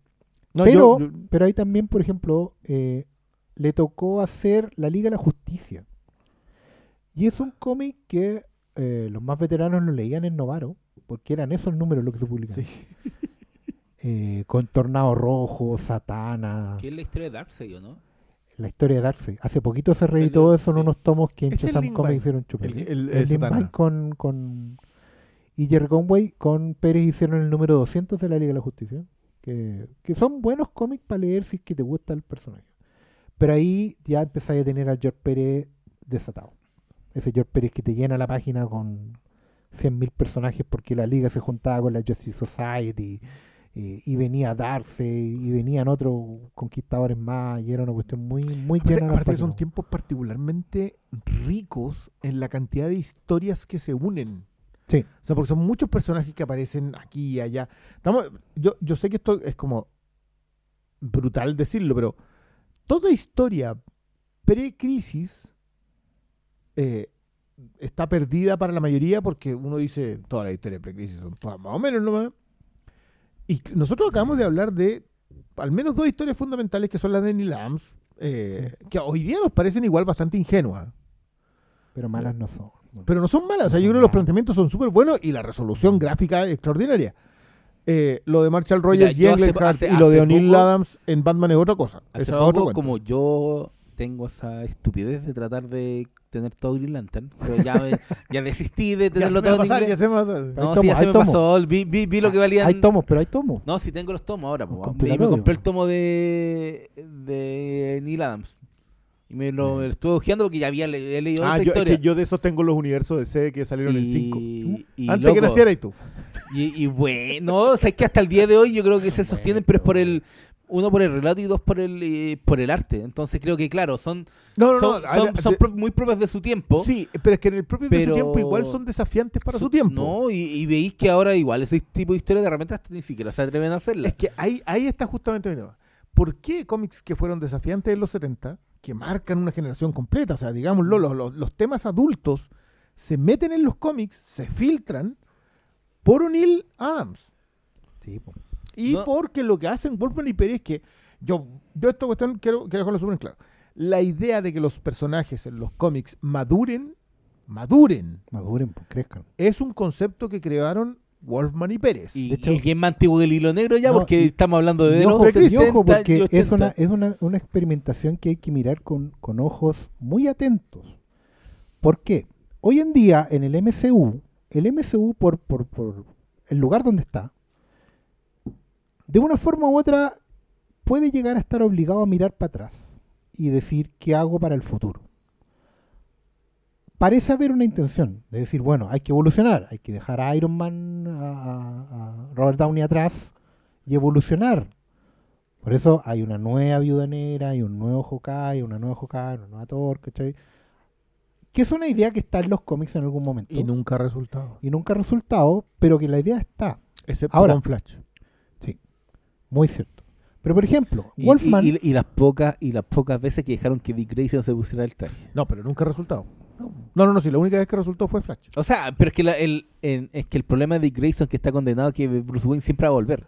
No, Es no el- le iban a el- dar más el tiempo. problema de Dick Grayson es que Dick Grayson es tan buen personaje que no importa que no sea Batman. Sí, po, sí, sí, digámoslo así. Es el. Nosotros estamos hablando de que cuando hablamos de Wolfman y Pérez, el- el- que, que yo quiero decirlo, yo creo precioso una relación de trabajo que trasciende tanto el tiempo de gente que se juntaba todavía y yo mi aplauso por a Mark Wolfman y lo voy a decir siempre por ser un tipo que se sienta en una mesa a firmar con una chaqueta de Nightwing. Sí. O sea, un Doy tipo que, fe. También tuve la suerte y honor de conocerlo. y que está- es un tipo que, que está súper aficionado a lo que pudo hacer. Pero lo que ellos hacen con los titanes, los titanes eran más populares que los X-Men. Claro. En su momento sí. ¿Cachai? O sea, algo que hoy día ah, Eh, yo es estaba, imposible de entender. estaba leyendo una... Hay un libro muy bueno, yo lo recomiendo harto a la gente que le interese más esta cuestión. En realidad son dos. Uno se llama, eh, que es la historia de Marvel, de Sean Howe, que está editado por Panini en español. Y el otro es DC vs. Marvel. Que no es un tiene ni una de- foto. No, de Rick Green, eh, que es la historia de la rivalidad entre Marvel y DC. Y es muy sabroso porque recopila muchas historias de la boca de los mismos autores. Entonces él El decía, por ejemplo, en, lo- en el, a principios de los 80, el 82, punto, cuando los Titanes se convertían en la serie más vendida de DC, estaba toda la... Empezaron a trabajar en DC y Marvel para hacer crossovers. Y empezaron a conversar y todo, y empezaron a sacar los crossovers. El primero fue Superman con Spider-Man, que lo dibujó la segunda generación. Que Rosandro. lo dibujó Rosandro y está escrito por, eh, creo que Jerry Conway. Jerry Conway. Conway Andrews. ¿Cachai? Y de uno Batman con Hulk, ¿cachai? Que es una pequeña Oye. perlita. Ese es José Luis García Es José López. Luis García López. Y eventualmente todo empujaba a que las series más populares eh, eh, de cada editorial iban a ser crossover.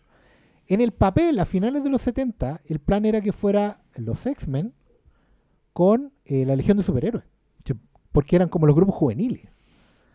Y se lo iban a pasar a Camada Nueva, a Pérez probablemente. Y Pérez con Wolfman estaban haciendo los titanes y dejaron la cagada porque era el, el título más vendido.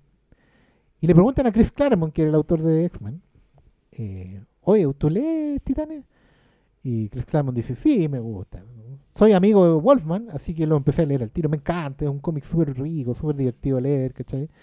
Pero yo creo que no es tan bueno como la patrulla. Como los X-Men. no es tan bueno, creo que mis personajes son más mamados. No están, es que, le decía a Claremont, y aquí, pero es un mérito en el fondo. Porque Claremont decía, lo que pasa es que mis personajes son originales, crecen por sí mismos, ¿cachai? Son, son para...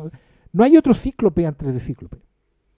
En cambio, Robin es un segundón, es un patiño, ¿cachai? Robin es patiño, Wonder Girl es patiña, ¿cachai? Eh, Flachito es Patiño. Lo único, lo que tienen potencial, decía Chris Claremont, son el, el verde, el, el Chico Boy Bestia. Lo- lo- y el Cyborg. Tres creaciones de Wolfman y Pérez que claro. son el chico bestia, eh, que es Changeling, el nombre que, que tenían los, cómics originalmente, Cyborg y Stargirl, Starfire, perdón. Claro, Starfire y, Y Raven. Y Raven, Raven. claro. Pero es que ahí está la ¿cómo cosa, te porque- esos cuatro y personajes aquí que está el- 40 lo que- años lo después que yo decía- impecables? Lo que yo decía que es mérito también de los autores, y es una cuestión que es súper importante entender. No solo que tus personajes crezcan contigo, sino que los autores también se atrevan a crecer. Mm. Wolfman declara en ese mismo libro que estoy citando que su idea original con los titanes era, como venían a marvelizarlo, porque básicamente Len Bain y Wolfman le decían a todo el mundo, vénganse acá a hacer lo que hacen en Marvel, aquí está todo votado. Aquí olvídate de Superman, Aquí olvídate de campo. Batman, pero todo lo demás es campo. Porque aquí a nadie le importa. En DC no le importa a nadie, weón. Entonces vengan a hacer todas estas mierdas chicas. Hagan lo que quieran. Flash, los titanes, Green Arrow, esas mierdas. Flash, que en ese tiempo tenía la historia, la historia de los juicios, el asesinato Claro, del sí. el, el asesinato y el, el juicio Flash. Entonces, ¿qué pasaba? Que él decía, yo voy a hacer los cuatro fantásticos acá. Les voy a dar una torre, van a ser una familia. Robin va a ser como el figura paterna, Wonder Girl figura materna, Starfire la hija adolescente, Flash el hijo, obviamente, la antorcha humana. Pero él al tiro se da cuenta en la medida que va escribiendo los personajes y que Pérez también los va dibujando de la manera que lo hace, que no se podían quedar ahí. O sea, descubre la angustia adolescente. Exacto. Y entonces se da cuenta de que no necesita convertir a Robin en un señor, así como el que parodian en la serie animada. Que parodian brillantemente Claro. en la serie Sino que el animada. weón puede ser un personaje que va creciendo y nos termina regalando al Nightwing, que hoy día al Dick Grayson que todos conocemos. Que es un personaje tan valioso por sí mismo, weón. O sea, ¿De es, el que saca a Robin de la sombra de Batman. Así que, lo, impresionantemente potente que eso suena hoy, cuando tú lees, eh, que, que esto es lo otro. Lo que hace Wolfman y Pérez, lo que logran, lo que empujan, no es solamente la dimensión del guion, las historias, sino lo que hace Pérez en el arte. Yo me acuerdo alguna vez en los tiempos de 5, yo sé que esto, cuando yo digo lo de 5, hay mucha gente que no tiene idea de lo que yo estoy hablando. 5 era la editorial de DC durante los 80 y los 90 En España. en España. Y que llegan acá de, De rebote. de rebote. De saldo. que- Yo, cuando mis primeros cómics, cuando era chico, chico, era. Pero ya ni siquiera era porque los pillaban en las ferias así. sí, pues eran los Batman. eran los. Yo- yo nunca pude comprarme- Los Batman Adventures compraba yo y compraba el Superman. No, pero eso ya es posterior. Ya, pero eso era lo, esas son mis épocas. Eso ya son los últimos detentores. No, yo nunca pude conseguir, de hecho, alguna vez pensé en que por una deuda lo iba, lo iba a lograr que me los dieran, los titanes que llegaron cuando eran oversize. No, esas weas son, Esa, esa cuestión son un tesoro son y, y eventualmente yo sé que los voy a poder. Que son los primeros Yo compré lo- algunas de esas historias salieron en Tomo Salvat. De hecho, hay un Tomo Salvat que lo encuentran en estas librerías de, de gente extraña. De gente Eh. extraña. A las que vas tú, weón. Claro. Está el origen de los titanes. Está como el- la, la primera tirada de Pérez y, y De, Wolfman. de Wolfman y Pérez, que es cuando ellos toman. A ver, ¿quiénes son los titanes? Yo sé, de nuevo. Los titanes originales son los cinco sidekicks: Aqualad, Wally West, Flash, Kid Flash. eh, Flachito. Claro. Gar Logan, que es. eh, perdón, no Gar Logan. eh, Gar, que era. mm, Aqualad, Aqualad. que solamente se llama Gard. No recuerdo si Speedy, usted- Veloz. Speedy, que era Speedy. veloz, que es. eh, Roy, Flecha Roja. Perdón, no, no, no. Roy Harper. Pero que actualmente lo conocen más como Hoy día Flecha lo conocen Roja. como Flecha Roja. eh, Dick Grayson, que era Robin. Y Donna Troy, que era. mm, Wonder Girl. Wonder Wonder Girl. Girl. Esos eran los cinco sidekicks originales.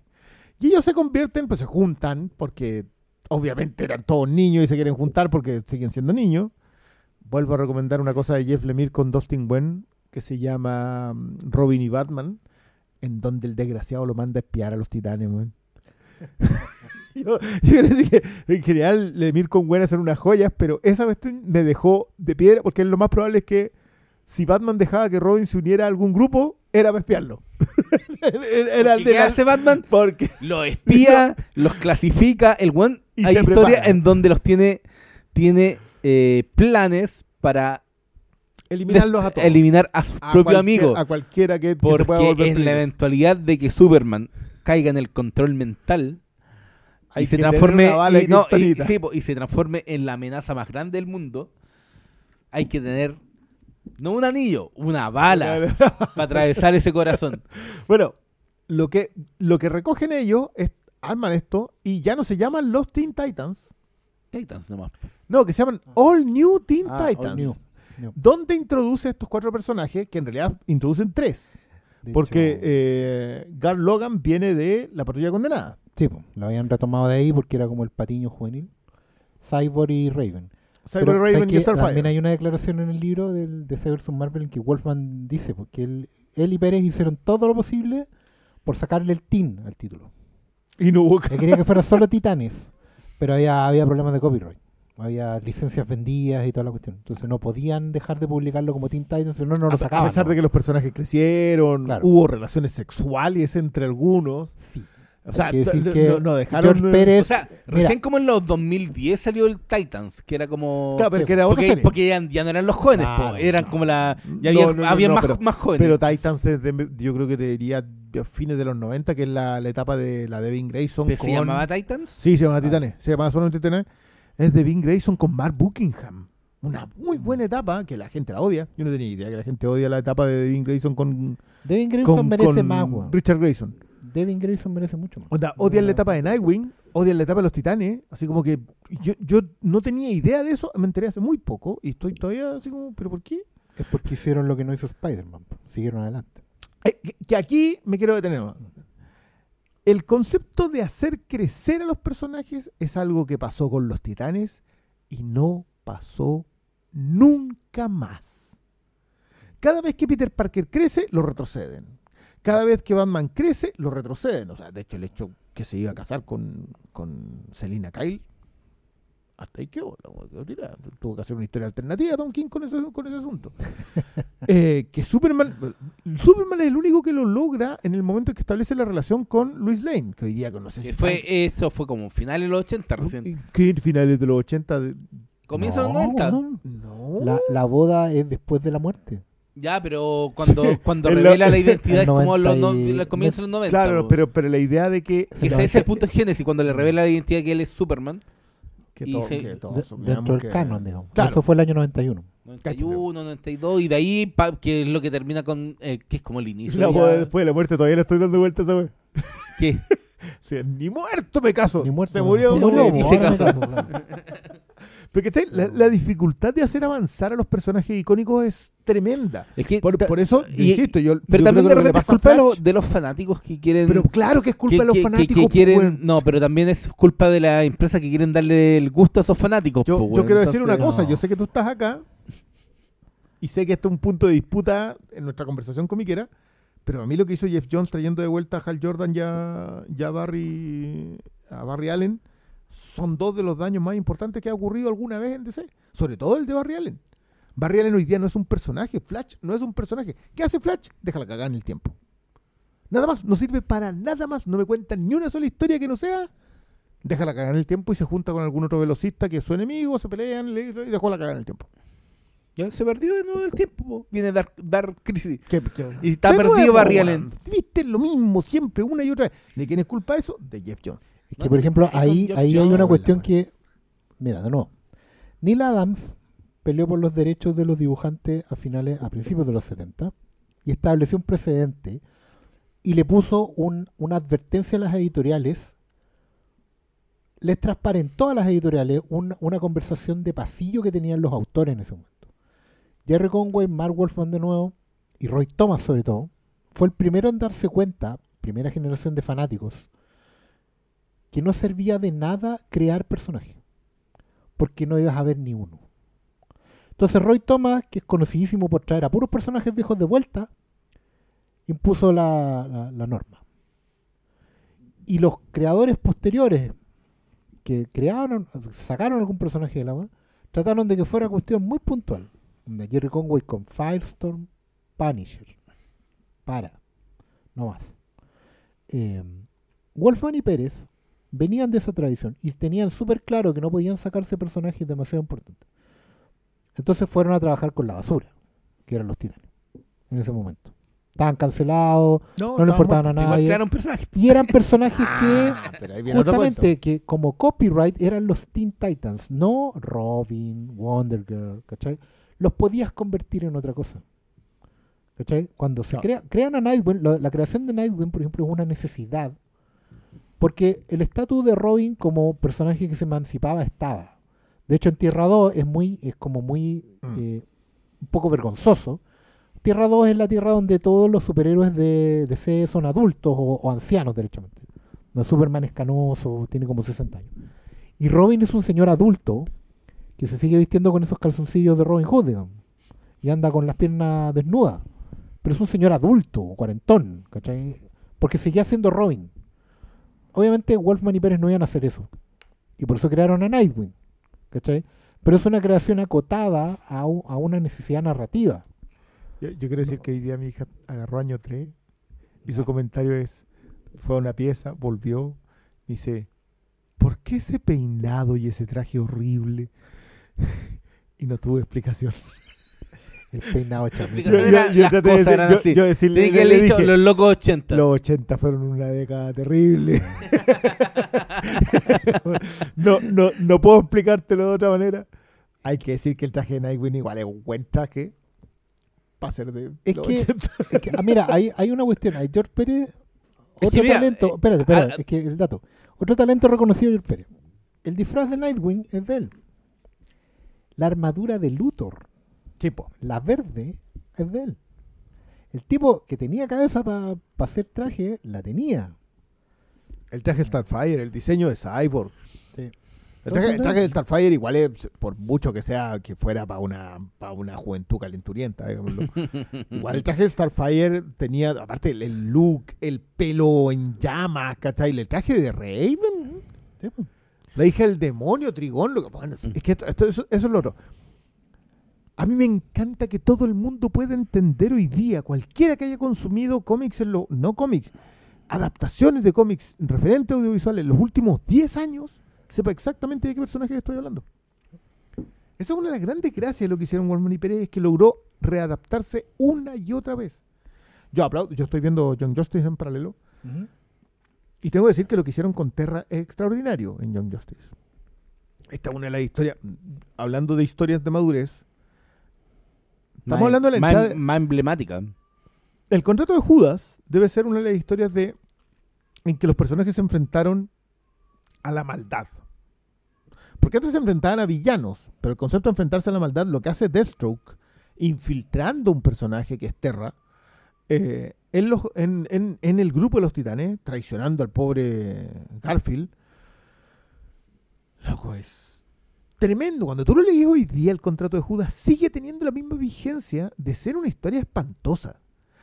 Eh, y que tiene consecuencias en los personajes. Garfield no volvió a confiar nunca en nadie más. O sea, llevamos 40 años y es un personaje que no confía. Sabe que algún día le puede pasar exactamente lo mismo. Lo que hace después Wolfman con intervenciones de Pérez en la cacería de los titanes, igual es, bueno, ahí ya entra Tom Grumet. Sí. O sea, que, que Wolfman es el que se queda a cargo de los titanes. Porque Pérez se va a un punto que no hemos tocado, pero se va en 1986 a ser uno de los pilares fundamentales de, Y de de pasadita. Sí, yo estaba revisando la Biblia y se me había olvidado que él hizo los las tintas de un cómic Una, Pequeño, cosita, una cosita pequeña. llamada ¿Qué sucedió Con el con el hombre del mañana? mañana, sí. Sobre Kurt Swan, que es uno de los cómics definitivos de Superman. El último. El último cómic, si es la última historia de su- Sí, del Superman clásico. eh, justo poquito antes de hacer Crisis en Tierra Infinita, que es. No es el primer evento. Llegamos a 1986. No, no, es- no es el primer evento de cómics. Hubo antecedentes en la propia Marvel. Pero sí es el que lo cambió todo. Lo que Es el que, no es el que nada. hasta el día de hoy eh, sacado a colación. Es el que el día de hoy pelea con historias como El Caballero Oscuro para hacer como. Estoy comenzando el cómic, ¿qué tengo que leer? Bueno, léete Crisis en Tierra yo, Infinita. yo- yo creo Un- que no. Yo, siempre he dicho pero- que Crisis en la Tierra Infinita solamente tiene valor si tú has leído pre-crisis. Pero, pero está en ese lugar. No, está- Innegablemente está, es en ese ver, lugar. El, el 86, nosotros hemos hablado hasta el hastío de que lo que pasa en el 86 es una cuestión incomprensible. Sísmica. Eh, eh, no, y es yo, yo todavía, tú lo miráis y es Watchmen, La Broma Asesina, eh, Dark Knight, año 1. Estamos hablando de tres años. Como que Mm, Junio de 1985, junio de 1987, Born Again. Es todo lo que... Es la mm, Fénix Oscura, Sí. la muerte de ¿Qué Fénix. sucede con el hombre del ma- del mañana también? Y que sucedió con el, todo lo, todo Y lo que pasa justo Steel. en ese... en- y Man of Steel. Son, son como dos años en que tú decís, "Juan, ¿qué hubiese sido ser comiquero en esa época? Y de repente te desarmaron todo lo que te construyeron en una mansión. Sin contar que- Marvel estaba haciendo grandes cosas. Y lo pasa siempre mencionamos solamente Born Again porque, y esto es una cuestión de que, que- que- que no, no todo el mundo acepta, pero hay que decirlo, Marvel tiene una gran continuidad, pero no tan buenas historias, versus en DC, que tiene grandes historias, pero no tan buena continuidad. Así es. Entonces, y cuesta aceptarlo, y por eso también funciona tan bien el MCU. Y, y, y- y sale Joker y Dark Knight, y al otro lado le pegan dos patadas y lo, y lo hacen bolsa en el suelo. Porque grandes historias siempre hay, ¿cachai? Al otro lado. Pero lo que pasa en, en esos dos años eh, es el Escuadrón Suicida. O sea, en, en historias chicas. Los Es que lo- titanes es vienen que por lo, los costados. Lo bueno, lo bueno de eso fue que, las igual. No, y, yo, pantano, y George ¿no? Pérez está metido en el corazón de todo eso. claro, lo, lo bueno es que el, el plan de, de, de resetear el universo se estaba gestando de principios de los 80. Y era una de las ideas que habían traído estos mismos locos de- del frente. digamos, eh. Ya, hagamos una continuidad. Y lo que pasa es que ahí había un señor que es fundamental en esto, que es Dick Giordano, que está viendo que efectivamente los cabros tienen una buena idea. Y se lo traspasa a los jefes. Y los jefes que son Paul Levitz, el editor, y la Janet Kahn, que es la presidenta, se dan cuenta que al frente lo están haciendo bolsa. Las ventas en esos años son terribles. Mm. Terribles. Sí, porque O sea, está Shooter al otro lado. el Shooter, el otro, es una máquina de hacer plata, weón. Y incluso Shooter, hay, en este libro de nuevo, DC vs Marvel, hay una cita de Shooter que dice que a Shooter le avisan de que un colorista de Marvel está trabajando también para DC al mismo tiempo. Y dice, y este colorista está, está hablando con Wolfman y con Bane. Y le está diciendo todo lo que estamos haciendo acá con Secret Wars, que la estaban planificando en el 80. Y Shooter está tan soberbio que dice, bueno, invítalos a estos weones, diles que vengan a la reunión del viernes y que me escuchen aquí todo lo que yo tengo que decir, les cuento todo, la me da lo mismo.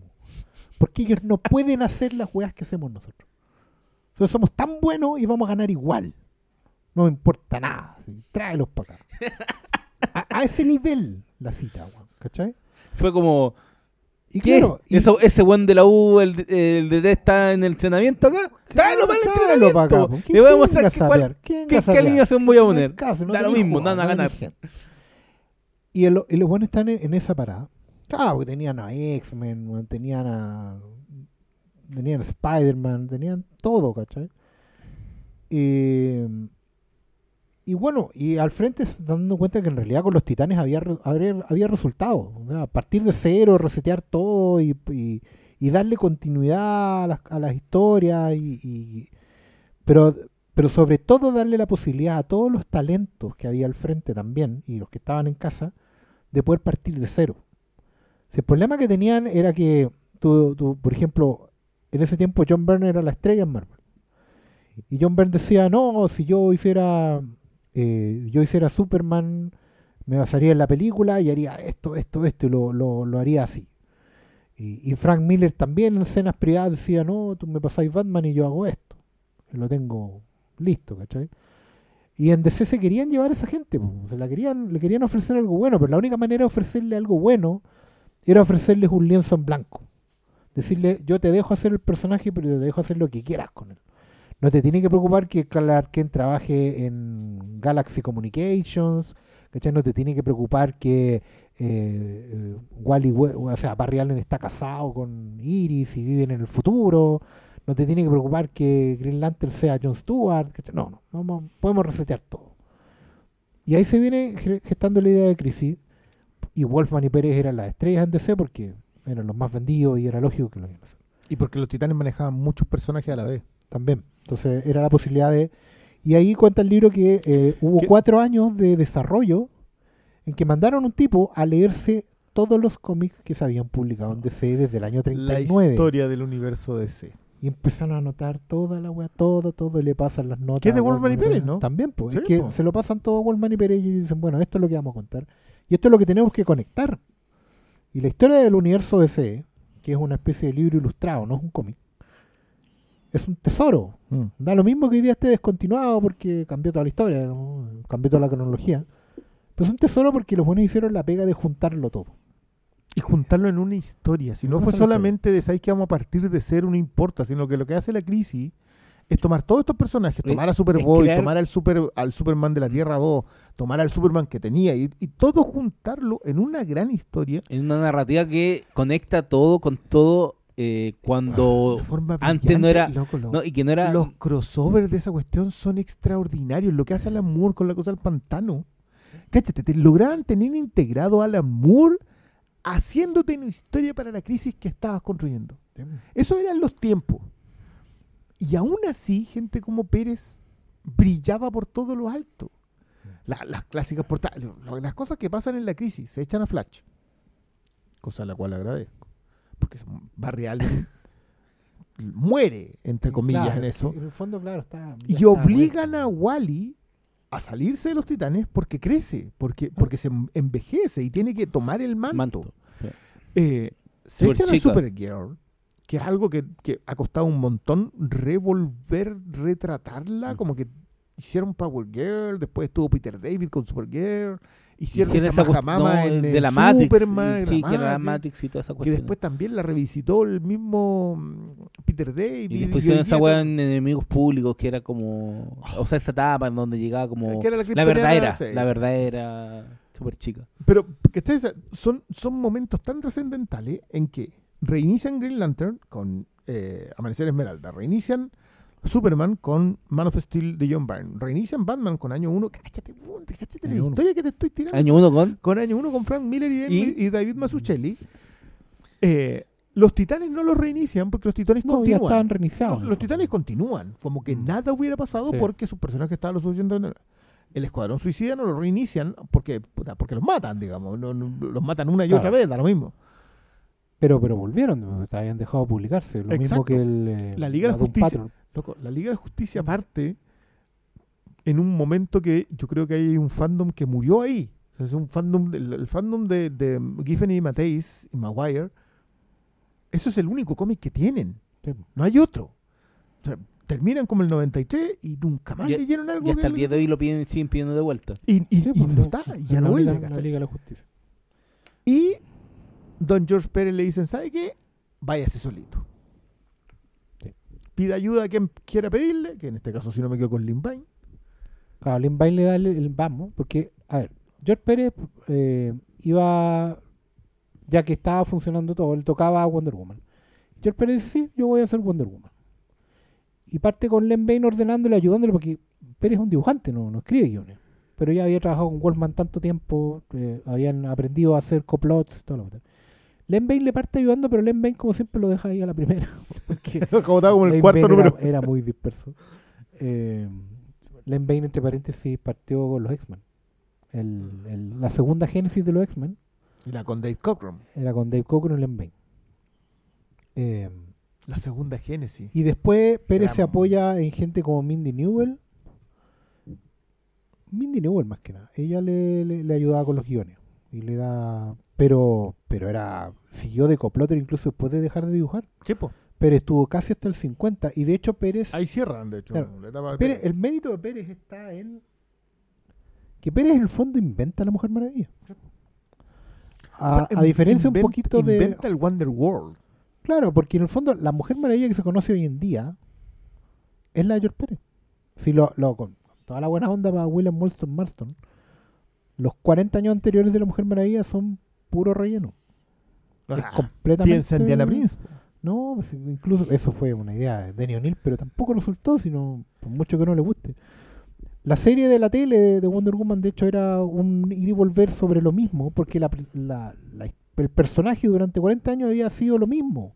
Darse una vuelta sobre la misma idea todo el rato. Wonder Woman Pero la princesa amazona, o sea, la idea de la princesa amazona, pero no tenía un mundo. No, po. La idea de, la idea de, toda la mitología griega detrás de la idea de Temisquira, que, que existía de la antes, relación entre la entre la amazona y, y, y la, y mitología. la reina y, Y la- y- y la- sí, y la y el mitología panteón y todo. ahí parte en George Pérez Y es súper raro porque en el fondo eh, Isla viene, viene, viene de un hombre, digamos. Toda esta, toda esta sensibilidad viene de un hombre, eh, un señor latino además, de una traducción mm, usualmente machista, pero que era un amante de la mitología y sobre todo de, de darle un espacio a, a las mujeres que, que habían estado presentes en su vida, su madre, su mujer, digamos, eh, y en el fondo también de, de tomar probablemente esta misma tra- tradición latina de el matriarcado, porque los latinos seremos muy machistas, pero somos una sociedad matriarcal por todos Pero, lados. pero las chancletas vienen, tienen una mano femenina. Una sola mano, claro. Y el, el hombre le, el- bueno, creó al personaje completo. completo. No, no, no sé. El mundo, el mundo de Wonder Woman está creado completo ahí. Obviamente no Steve Trevor, no, no como que. el- No. Pero le da un carácter a Steve Trevor. Pero le da un sentido completo. eh, a ETA, a Eta Candy.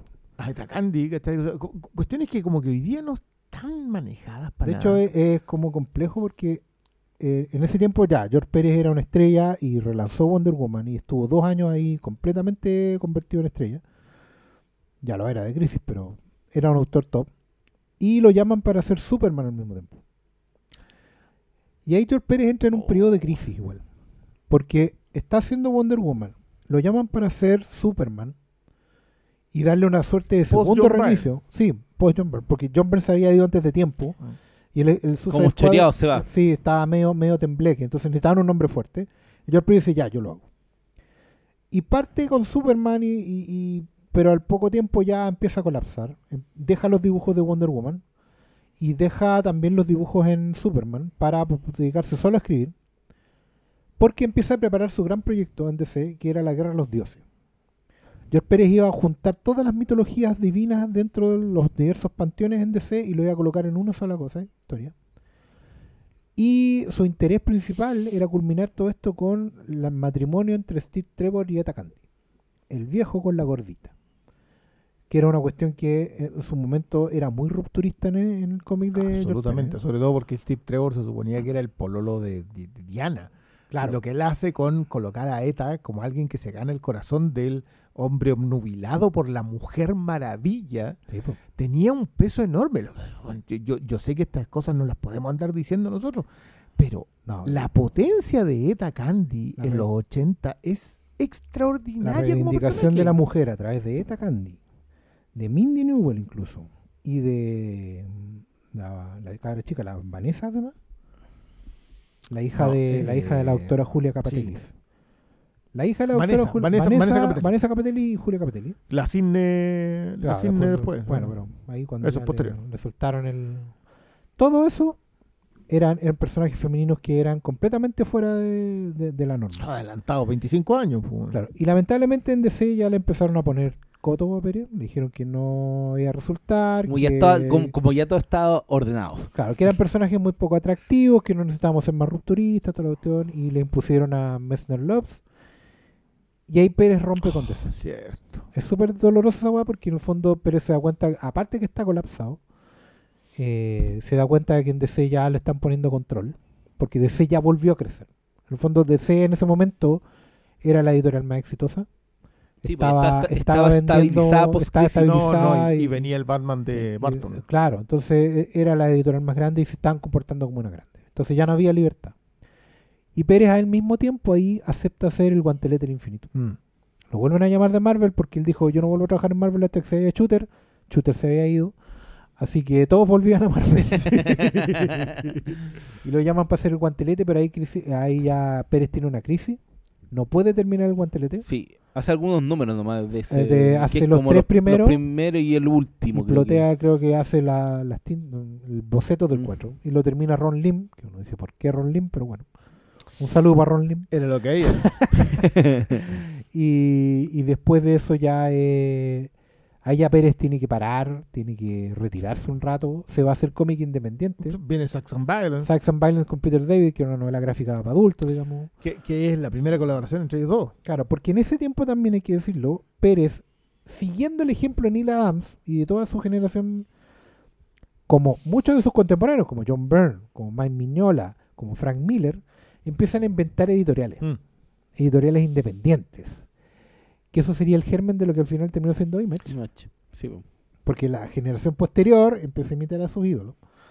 Pero ellos, ellos lo intentan y fracasan todos prácticamente. Porque van aparte. Si la gran gracia de Image, yo sé Fueron que esto es una conversación, es que se juntaron Sí, los cinco todos dibujantes más potentes de, de Marvel. No de DC, de hecho se van los que están en la cresta de la ola. eh, y arman, hoy día Jim Lee es como el DC Chief, no me acuerdo qué es lo que El es. jefe creativo. Él manda más de DC Comics. Sí, bueno. Pero, ya ahí está Jim Lee. Supuestamente debe ser un buen negocio tenerlo ahí. No, qué sé yo. Sí. O sea, por algo se fue, siguió Jim Lee y se fue Dan Didio. Que estaban juntos. Eran los Sí. co-publishers. Si es por algo. Y ahí, lo- ahí viene la otra etapa de, de Pérez, que ya después de, de dar la vuelta por, la, por las cosas editoriales, de quebrar con su propia editorial, que se llamaba así como Gorila, eh, le fue súper mal esa weá. Termina encontrando en un lugar una, una segunda, un segundo aire, por así decirlo, con Busiek y, y en Los Vengadores. Que es posterior, porque igual hace futuro imperfecto entre medio con. eh, Sí, con- Lo llamó Peter con- David con para hacer futuro David. imperfecto, pero eran Una como joya, cosas muy... Sí, eran puntuales, como que aparecía y hacía una cosita chica, un, un especial, ¿Qué es una, lo, cosa. es lo que marcó toda esa segunda etapa de su carrera? Claro, las cosas puntuales, cosas. Hasta, hasta Hasta que Busiek lo llamó uno de los reinicios de Marvel, por cierto. Post Marvelution. Marvelucho. Qué tiempos aquellos. No, no, perdón, no es por Marvel, es por no post, ¿cómo se llama esa la etapa de El, lo de los Image. No. Ah, la gente no sabe. El Marvel, a ver, en Marvel estaban para la cagada después de que se fueron todas sus estrellas a fundar Image. Y después de un tiempo en que Image le fue la, la raja, literalmente. No a todos, no- no a todos. No a todos, pero, pero, Pero pero, básicamente Pero vendían, sus cómics vendían millones. se llevaron la torta igual. Entonces, eh, en algún momento Marvel entra a Que- La que negociar. perdió ahí fue Marvel. DC Sí. se mantuvo igual por No, el costado, seguía igual. con su 30% y no se movía. Claro. Entonces, nuevo presidente en Marvel y negocian para que vuelvan. Y los, los gallos de estos, los de Image dicen, perfecto, pero con tabula rasa. Yo quiero hacer lo mismo que hicieron en DC antes. Crisis, se acaba el universo Marvel y nosotros partimos todo de cero. Eso se llamó los Heroes Reborn. Heroes Reborn. Duró un año. Fue, fue después de que se logró. era, porque era una ¿Cómo se llama? mierda. ¿Cómo era esa saga donde terminó todo eso? Que era lo de Os- Onslaught. Que era lo de. que que con- era, me- que era la mezcla de Charles Javier con, Con Magneto, Magneto. y, y dejó la cagada. Qué joya. No, Ya. una joya. Y la, la explicación era que eh, el hijo Richard, Franklin Richards. Franklin Richard, eh, creaba un universo bolsillo. Bueno, eso fue después. Yo, yo quiero decir que hoy día justamente conversábamos a propósito de que Marvel no tiene multiversos. No. El, el invento de que Marvel tiene multiversos es un invento particularmente reciente. Y yo te diría que es tan reciente que el único antecedente O en sea- los cómics. Está el Capitán Britannia igual. No, pero, pero piensa en esto. La idea del multiverso en Marvel anterior eran líneas temporales. Las líneas temporales implicaban que un personaje tomaba una decisión en específico y eso habría a que ese pudiese ser su futuro. La gran gracia de Futuro Imperfecto Sí. es que eh, Banner, después de eso, tiene una crisis porque queda temeroso de convertirse en eso, de convertirse en el, El maestro. Lo mismo pasa en Días del Futuro Pasado. Los personajes tienen miedo de convertirse, de que pase lo que va a ocurrir ahí. Lo de Nimrod. y por lo- Claro, lo de Nimrod, lo de Akab, que y viene llega, y después. llega cable por eso mismo, ¿cachai? Claro, lo de que llega a cable por eso mismo, que a cable originalmente era Cap, pero después lo cambiaron porque se dieron cuenta que estaban dejando la manzaca. Eh, Todo ese tipo de cosas pasaba porque los personajes, la idea del mostrarte el futuro posible era para decirte El a ti, if. Claro, no, y era para decirle a los personajes, o ten miedo de quién te vas a convertir tú, o ten miedo de quién se va a convertir el que tienes al lado. Entonces, esa, esa idea era lo que alimentaba Marvel hasta Spider-Verse de Dan Slott, que sí parte de la idea de que existen otros universos con otras versiones de Peter Parker o con otras versiones de Spider-Man. El universo Ultimate no es multiverso, el universo Noir no es multiverso, el universo Max no es No, multiverso. porque las tierras paralelas, aunque suene como medio de perogrullo, la tierra paralela no es un multiverso. La tierra paralela es otra tierra, Otro tiempo. pero es otro tiempo y otra tierra y, y no es un universo en paralelo. El multiverso tiene la gracia de que es la misma tierra, pero en otra versión. Sé que suena un poco raro, pero no es lo mismo. Mm. ¿Cachai? O sea, de- de- una de las cosas que, que deberíamos habernos cuestionado y no lo hemos hecho es por qué diablo en el multiverso hay Peter Parkers distintos, pero todos los Strange son igual. claro. Porque un mago Lo, lo, un hizo. hechicero lo hizo, ya está bien, pero, pero, ¿cachai? O sea, pe- pero esto del antecedente, porque los multiversos son una cuestión que, teni- que traía, que esto es muy curioso. Básicamente lo- la existencia de los multiversos es para solucionar un problema de continuidad en DC. Inventan las tierras paralelas. La Tierra 2 primero Claro, con Flash. claro, inventan las tierras paralelas porque no sabían cómo solucionar las actualizaciones de los personajes. Porque tenían una historia que estaban sucediendo en la, en la Segunda Guerra Mundial. Y, y- Exacto. y querían como dar el salto de que ya, si están como en los 50, ya Superman no podía ser tan viejo haber nacido en los 30. Entonces se daban un Superman que se envejecía. que se envejecía y, y entonces tenían conflictos para adecuarse a los tiempos pero- modernos, pero pero, la- creaban la, esa historia. La gran Billy Wilder, frente a un problema, tu solución es igual de creativa. Y la solución de los multiversos en DC era creativa porque tenían que solucionar un problema que les ocurría constantemente. Me acordaba de que Dan Slott solucionó el problema de los errores de continuidad en Marvel con los personajes en She-Hulk. ¿Te acordáis el bufete donde trabajaba She-Hulk? Sí. Ahí soluciona el problema en que cada vez que hay un problema de continuidad era un Skrull. O era un turista de otras tierras De otras que tierras. venía. Ahí soluciona el problema. Pero, pero la idea del multiverso no es, ni, ni siquiera no es que sea de Marvel, es que no tiene ni 10 años en No. Marvel. Pero, Hickman, me- claro, pero me acordaba justamente de eso leyendo Futuro Imperfecto, una maravilla, quiero decirlo. Hasta el día de hoy yo, a mí me sigue pareciendo una historia tan bien profundizada con el personaje ¿Sabes qué? Rick Y- y- Jones. Y, que se den cuenta también los que están escuchando una cuestión. El futuro imperfecto es en un momento. Es como Peter David mirando a la editorial del frente, DC, donde hacían algo que se llamaba Elseworld. Mm. Un mundo que no era una historia de una suerte, que era una tradición que tenía DC de los años 60 y que tenía que eran Marvel de las historias imaginarias. En Superman y en Action Comics salían siempre historias Mm. imaginarias. Como, ¿qué pasaría si...? Y que Stan Lee había copiado en los What If. Pero ya en Marvel habían dejado de hacer What If y en DC habían traído los Elseworlds. Porque en DC querían darle Pero, libertad pero- a los pero hay autores. que decir que los Elseworlds eran mucho más creativos y disparatados. O sea, tenemos un Batman pirata con Kika Claro. Catena. O Pero, sea, por todo, ejemplo- to- todo surge desde un que- Batman con metido con Jack el Destripador. Claro, es que, que es el ¿cachai que mira, primero. es que, es que en fíjense, fíjense en el ping-pong. Sí, Fíjense en el ping-pong. Una historia imaginaria de Superman en DC da pie a los What If de Stan Lee en Marvel. Eso lo terminan contestando en DC con los Elseworlds y se lo devuelve a, en el fondo, lo termina contestando Claremont primero y Peter David después con las historias de futuro, Los ¿Cachai? futuros fallidos. los futuros fallidos. Y siempre la cosa es lo mismo. ¿Cómo podemos hacer esta idea, pero mejor? Hmm. ¿Cómo podemos llevarla un poco más Bueno, allá? ex- excepto con la crisis, porque la crisis de, de Marvel fue como la corneta. ¿Cuál es la crisis de Marvel? El, el reinicio de los Vengadores con la Ah, Marvel no, no, no. sí, el el, el, Heroes Re- el Heroes Reborn y Heroes Bueno, Return el, es una Heroes Reborn es básicamente eh, Rob Liefeld se hace cargo de Capitán América, los Vengadores, perdón. No, Capitán No, América. Capitán América. Los Vengadores la toman. eh, Mark Silvestri. No, No. Mark Silvestri toma Iron Man. Ay, qué mal eso. es que, ah, los Cuatro Fantásticos eran de Jim Lee con Brandon Choi. Pésima. Eh, los Vengadores eran. ¿Hay Vengadores? Yo creo que no hay Vengadores. Mm. Hermite's Hero, sí, po. Sí, sí había. Sí, eran los Vengadores, Es los Cuatro Fantásticos, Iron Man y. Eh, al primero que nombramos. Eh, Capitán América. Capitán América. Capitán Son América, esos cuatro. Son esos cuatro. Horribles cuatro, todos, Todos. Pero horribles, horribles, horribles, con ganas. Estamos ahora- hablando de...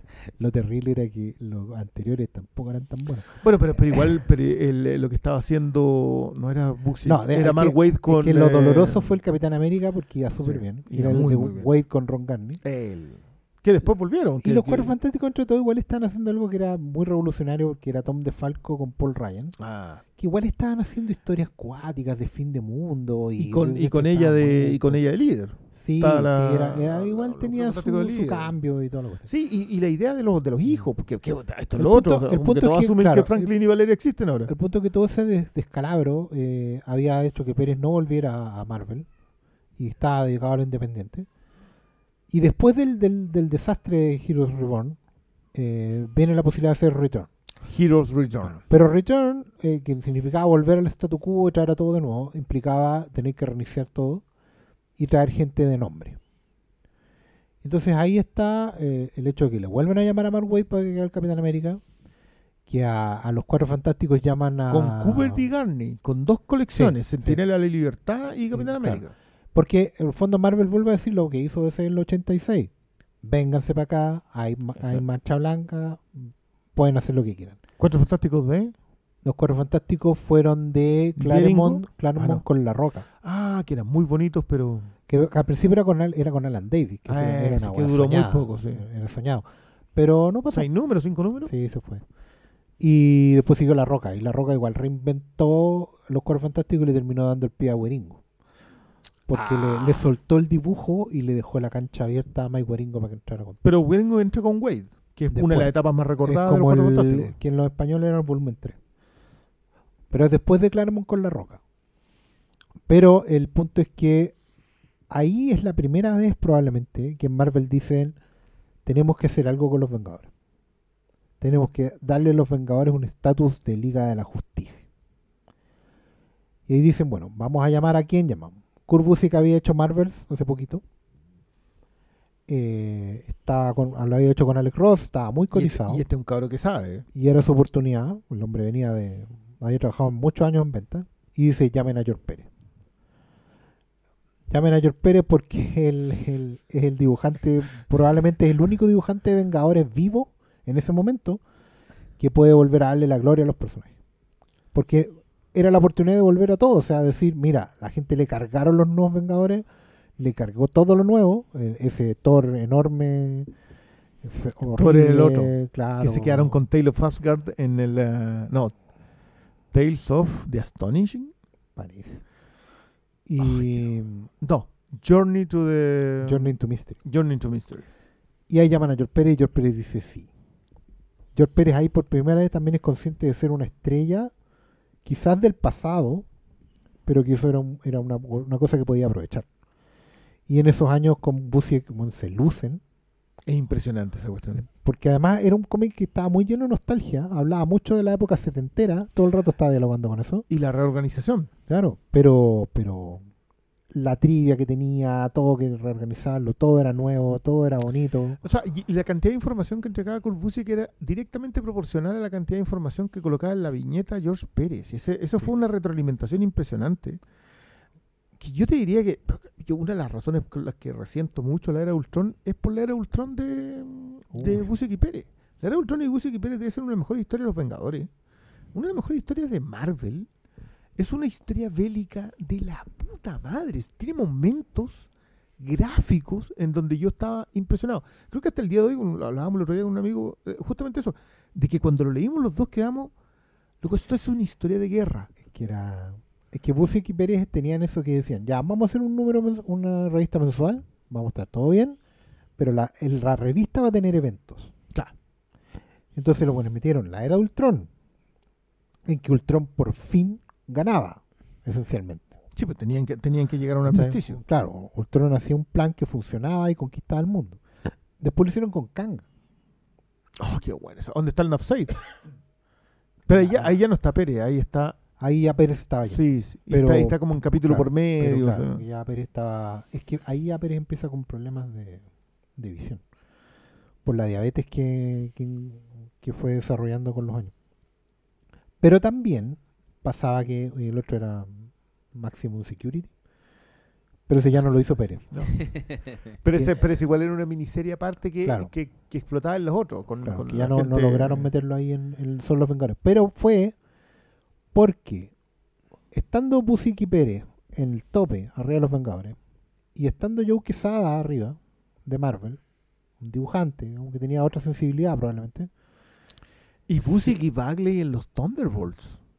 y Busiek en Iron Man con, con Sean Chen. Oye, está, pero. No, se está on fire.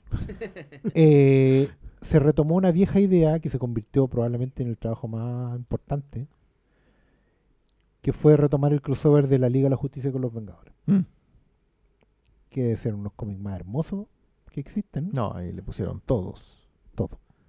O sea, le dijeron Busiek que estaba porque Busiek era un conocedor y porque era Pérez. Mm. Pérez había dibujado todo de y todo Marvel. Y más encima, eh, es una cita Y bonita el- que dice. el el- es técnicamente el último gran último gran trabajo de George Pérez. El último gran trabajo. Ahí da- echa después- todo el resto. Después hizo las cosas que habíamos mencionado antes de Superman, cosas menores que... Claro, pero, pero ya ahí Pero ya ese es el tenía- último gran, el último gran trabajo Ahí tenía problemas de salud. JLA, JLA Vengadores. Sí. GLA Avengers. tipo. Y que es una historia donde efectivamente se juntan todos, donde por una primera y última vez, porque como bien dicen en todos lados, no va a volver a pasar. Imposible que pase. Eh, por las corporaciones que están detrás, por los intereses. Hoy día pelear por quién va primero en el título es una weá. que- Acuérdate que esa vez fue. Fue complejo. ¿Quién parte? Porque lo- esos son cuatro números. Uno se llama JLA Vengadores y el otro se llama Vengadores JLA. Y así van, Van van en rotando. espejo. Hay que contar los, los centímetros que cada personaje ocupa. ¿Qué personaje ganaba? ¿Qué personaje No. perdía? Acuérdate que es Hulk contra Superman. po. Sí, po. Que claro, que en Amalgam podía resultar como talla, votar los lectores y todo lo que queráis. Pero que seguía siendo una cosa que quedaba ahí. Sí, po. En cambio, JLA Vengadores implicaba cruzar barreras de universo y juntarse. Y la premisa Sí, es muy buena porque hoy día es un cómic casi imposible de conseguir porque no hay forma de reeditarlo. Nosotros en Latinoamérica tuvimos una suerte única porque ese cómic salió justo en el momento en que una misma editorial tenía los derechos de ambas editoriales. Hmm. Cuando Vid tenía los derechos de Marvel y de DC. Sí, Salieron publicados en números unitarios. Sí, po, porque no había problema. po. Si hubieran estado en España, por ejemplo, no casi no se pudo. Porque Forum y. Bueno, en ese tiempo era Norma. Forum y Norma. Pero si hubiera sido Forum 5, eso, bueno. No, salía. No, No salía, no. Pero, bueno, Pero básicamente. Igual Jelly Angels es probablemente uno de los deleites. ¿Es Tom Brevoort el, el entintador ahí? No, editó. El, el entintador era. mm, Ah, no me acuerdo quién era. Bueno, pero, pero hay que decirlo que lo- los dibujos de Pérez al- al- lucen. Alguien colocaba el otro día a propósito el, su panel favorito de George Pérez y colocaba el panel donde se enfrentan América con, Con o sea, Batman. con- eh, Rogers contra Batman. Que es una preciosura, más encima que, que encuentro que una muy buena decisión por parte de Busiek decirte que los dos personajes están equiparados. Eh, me acordé de lo que decía Mark Wade a propósito de, de Batman contra Galactus. Eh, Pero el JLA Vengadores tiene la, la- la gracia de que ambos personajes entienden de que ellos son los buenos Sí, y que los otros son los villanos. Y que, y que son algunos que, que logran hacer el traspaso. Lo de Wonder Woman con Thor, por ejemplo, es buenísimo, porque hay mitología metida detrás. Eh, se nota el conocimiento de lo que hace Pérez por, por- por cómo funciona. Pero es uno de esos cómics que, a pesar de ser un crossover, que suelen ser bajos, digamos, hay muy poco gran crossover, este funciona tremendo. Y ahora, es un testamento a la obra de Pérez, eso hay que decirlo. No, Sí. no- yo no sé si hay un- un- una mejor forma de despedirse que es ser quien une a las dos corporaciones más grandotas en una, en una buena historia. Si lo que hace, lo que hace Busiek igual ahí tiene, Y tiene una peso. historia muy honesta, porque pa- para, que la gente lo sepa, en el fondo se trata de que ambos grupos tienen que ir a conseguir un MacGuffin, da lo mismo. ¿sí? Pero el punto es que la liga viaja al universo Marvel y los tratan como personajes de universo Marvel.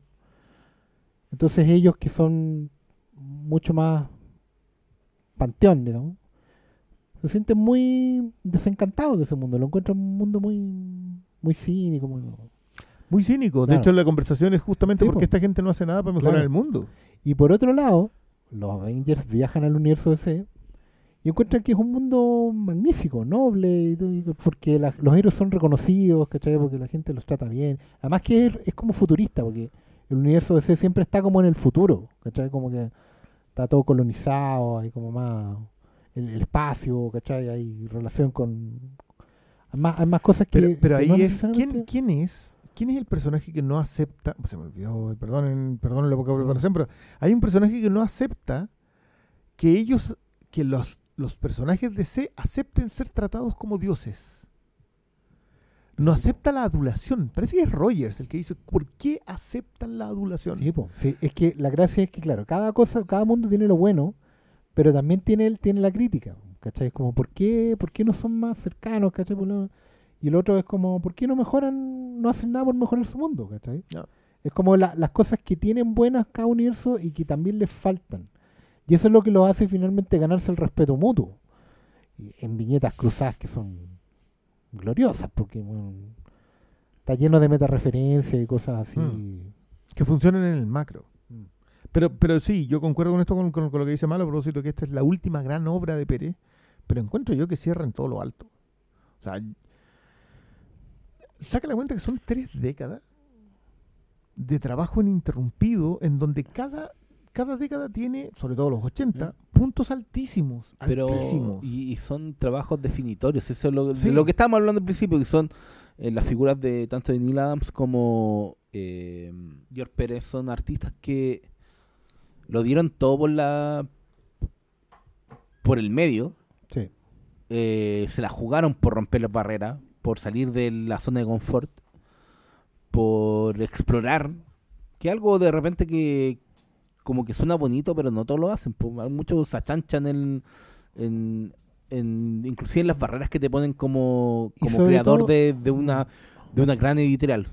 Sí, Sí, no- nos centramos sí. solamente en Está ahí, Marvel está ahí los pero pero creo que lo- los dos son por un lado son figuras esenciales de la historia de los cómics de Estados Unidos.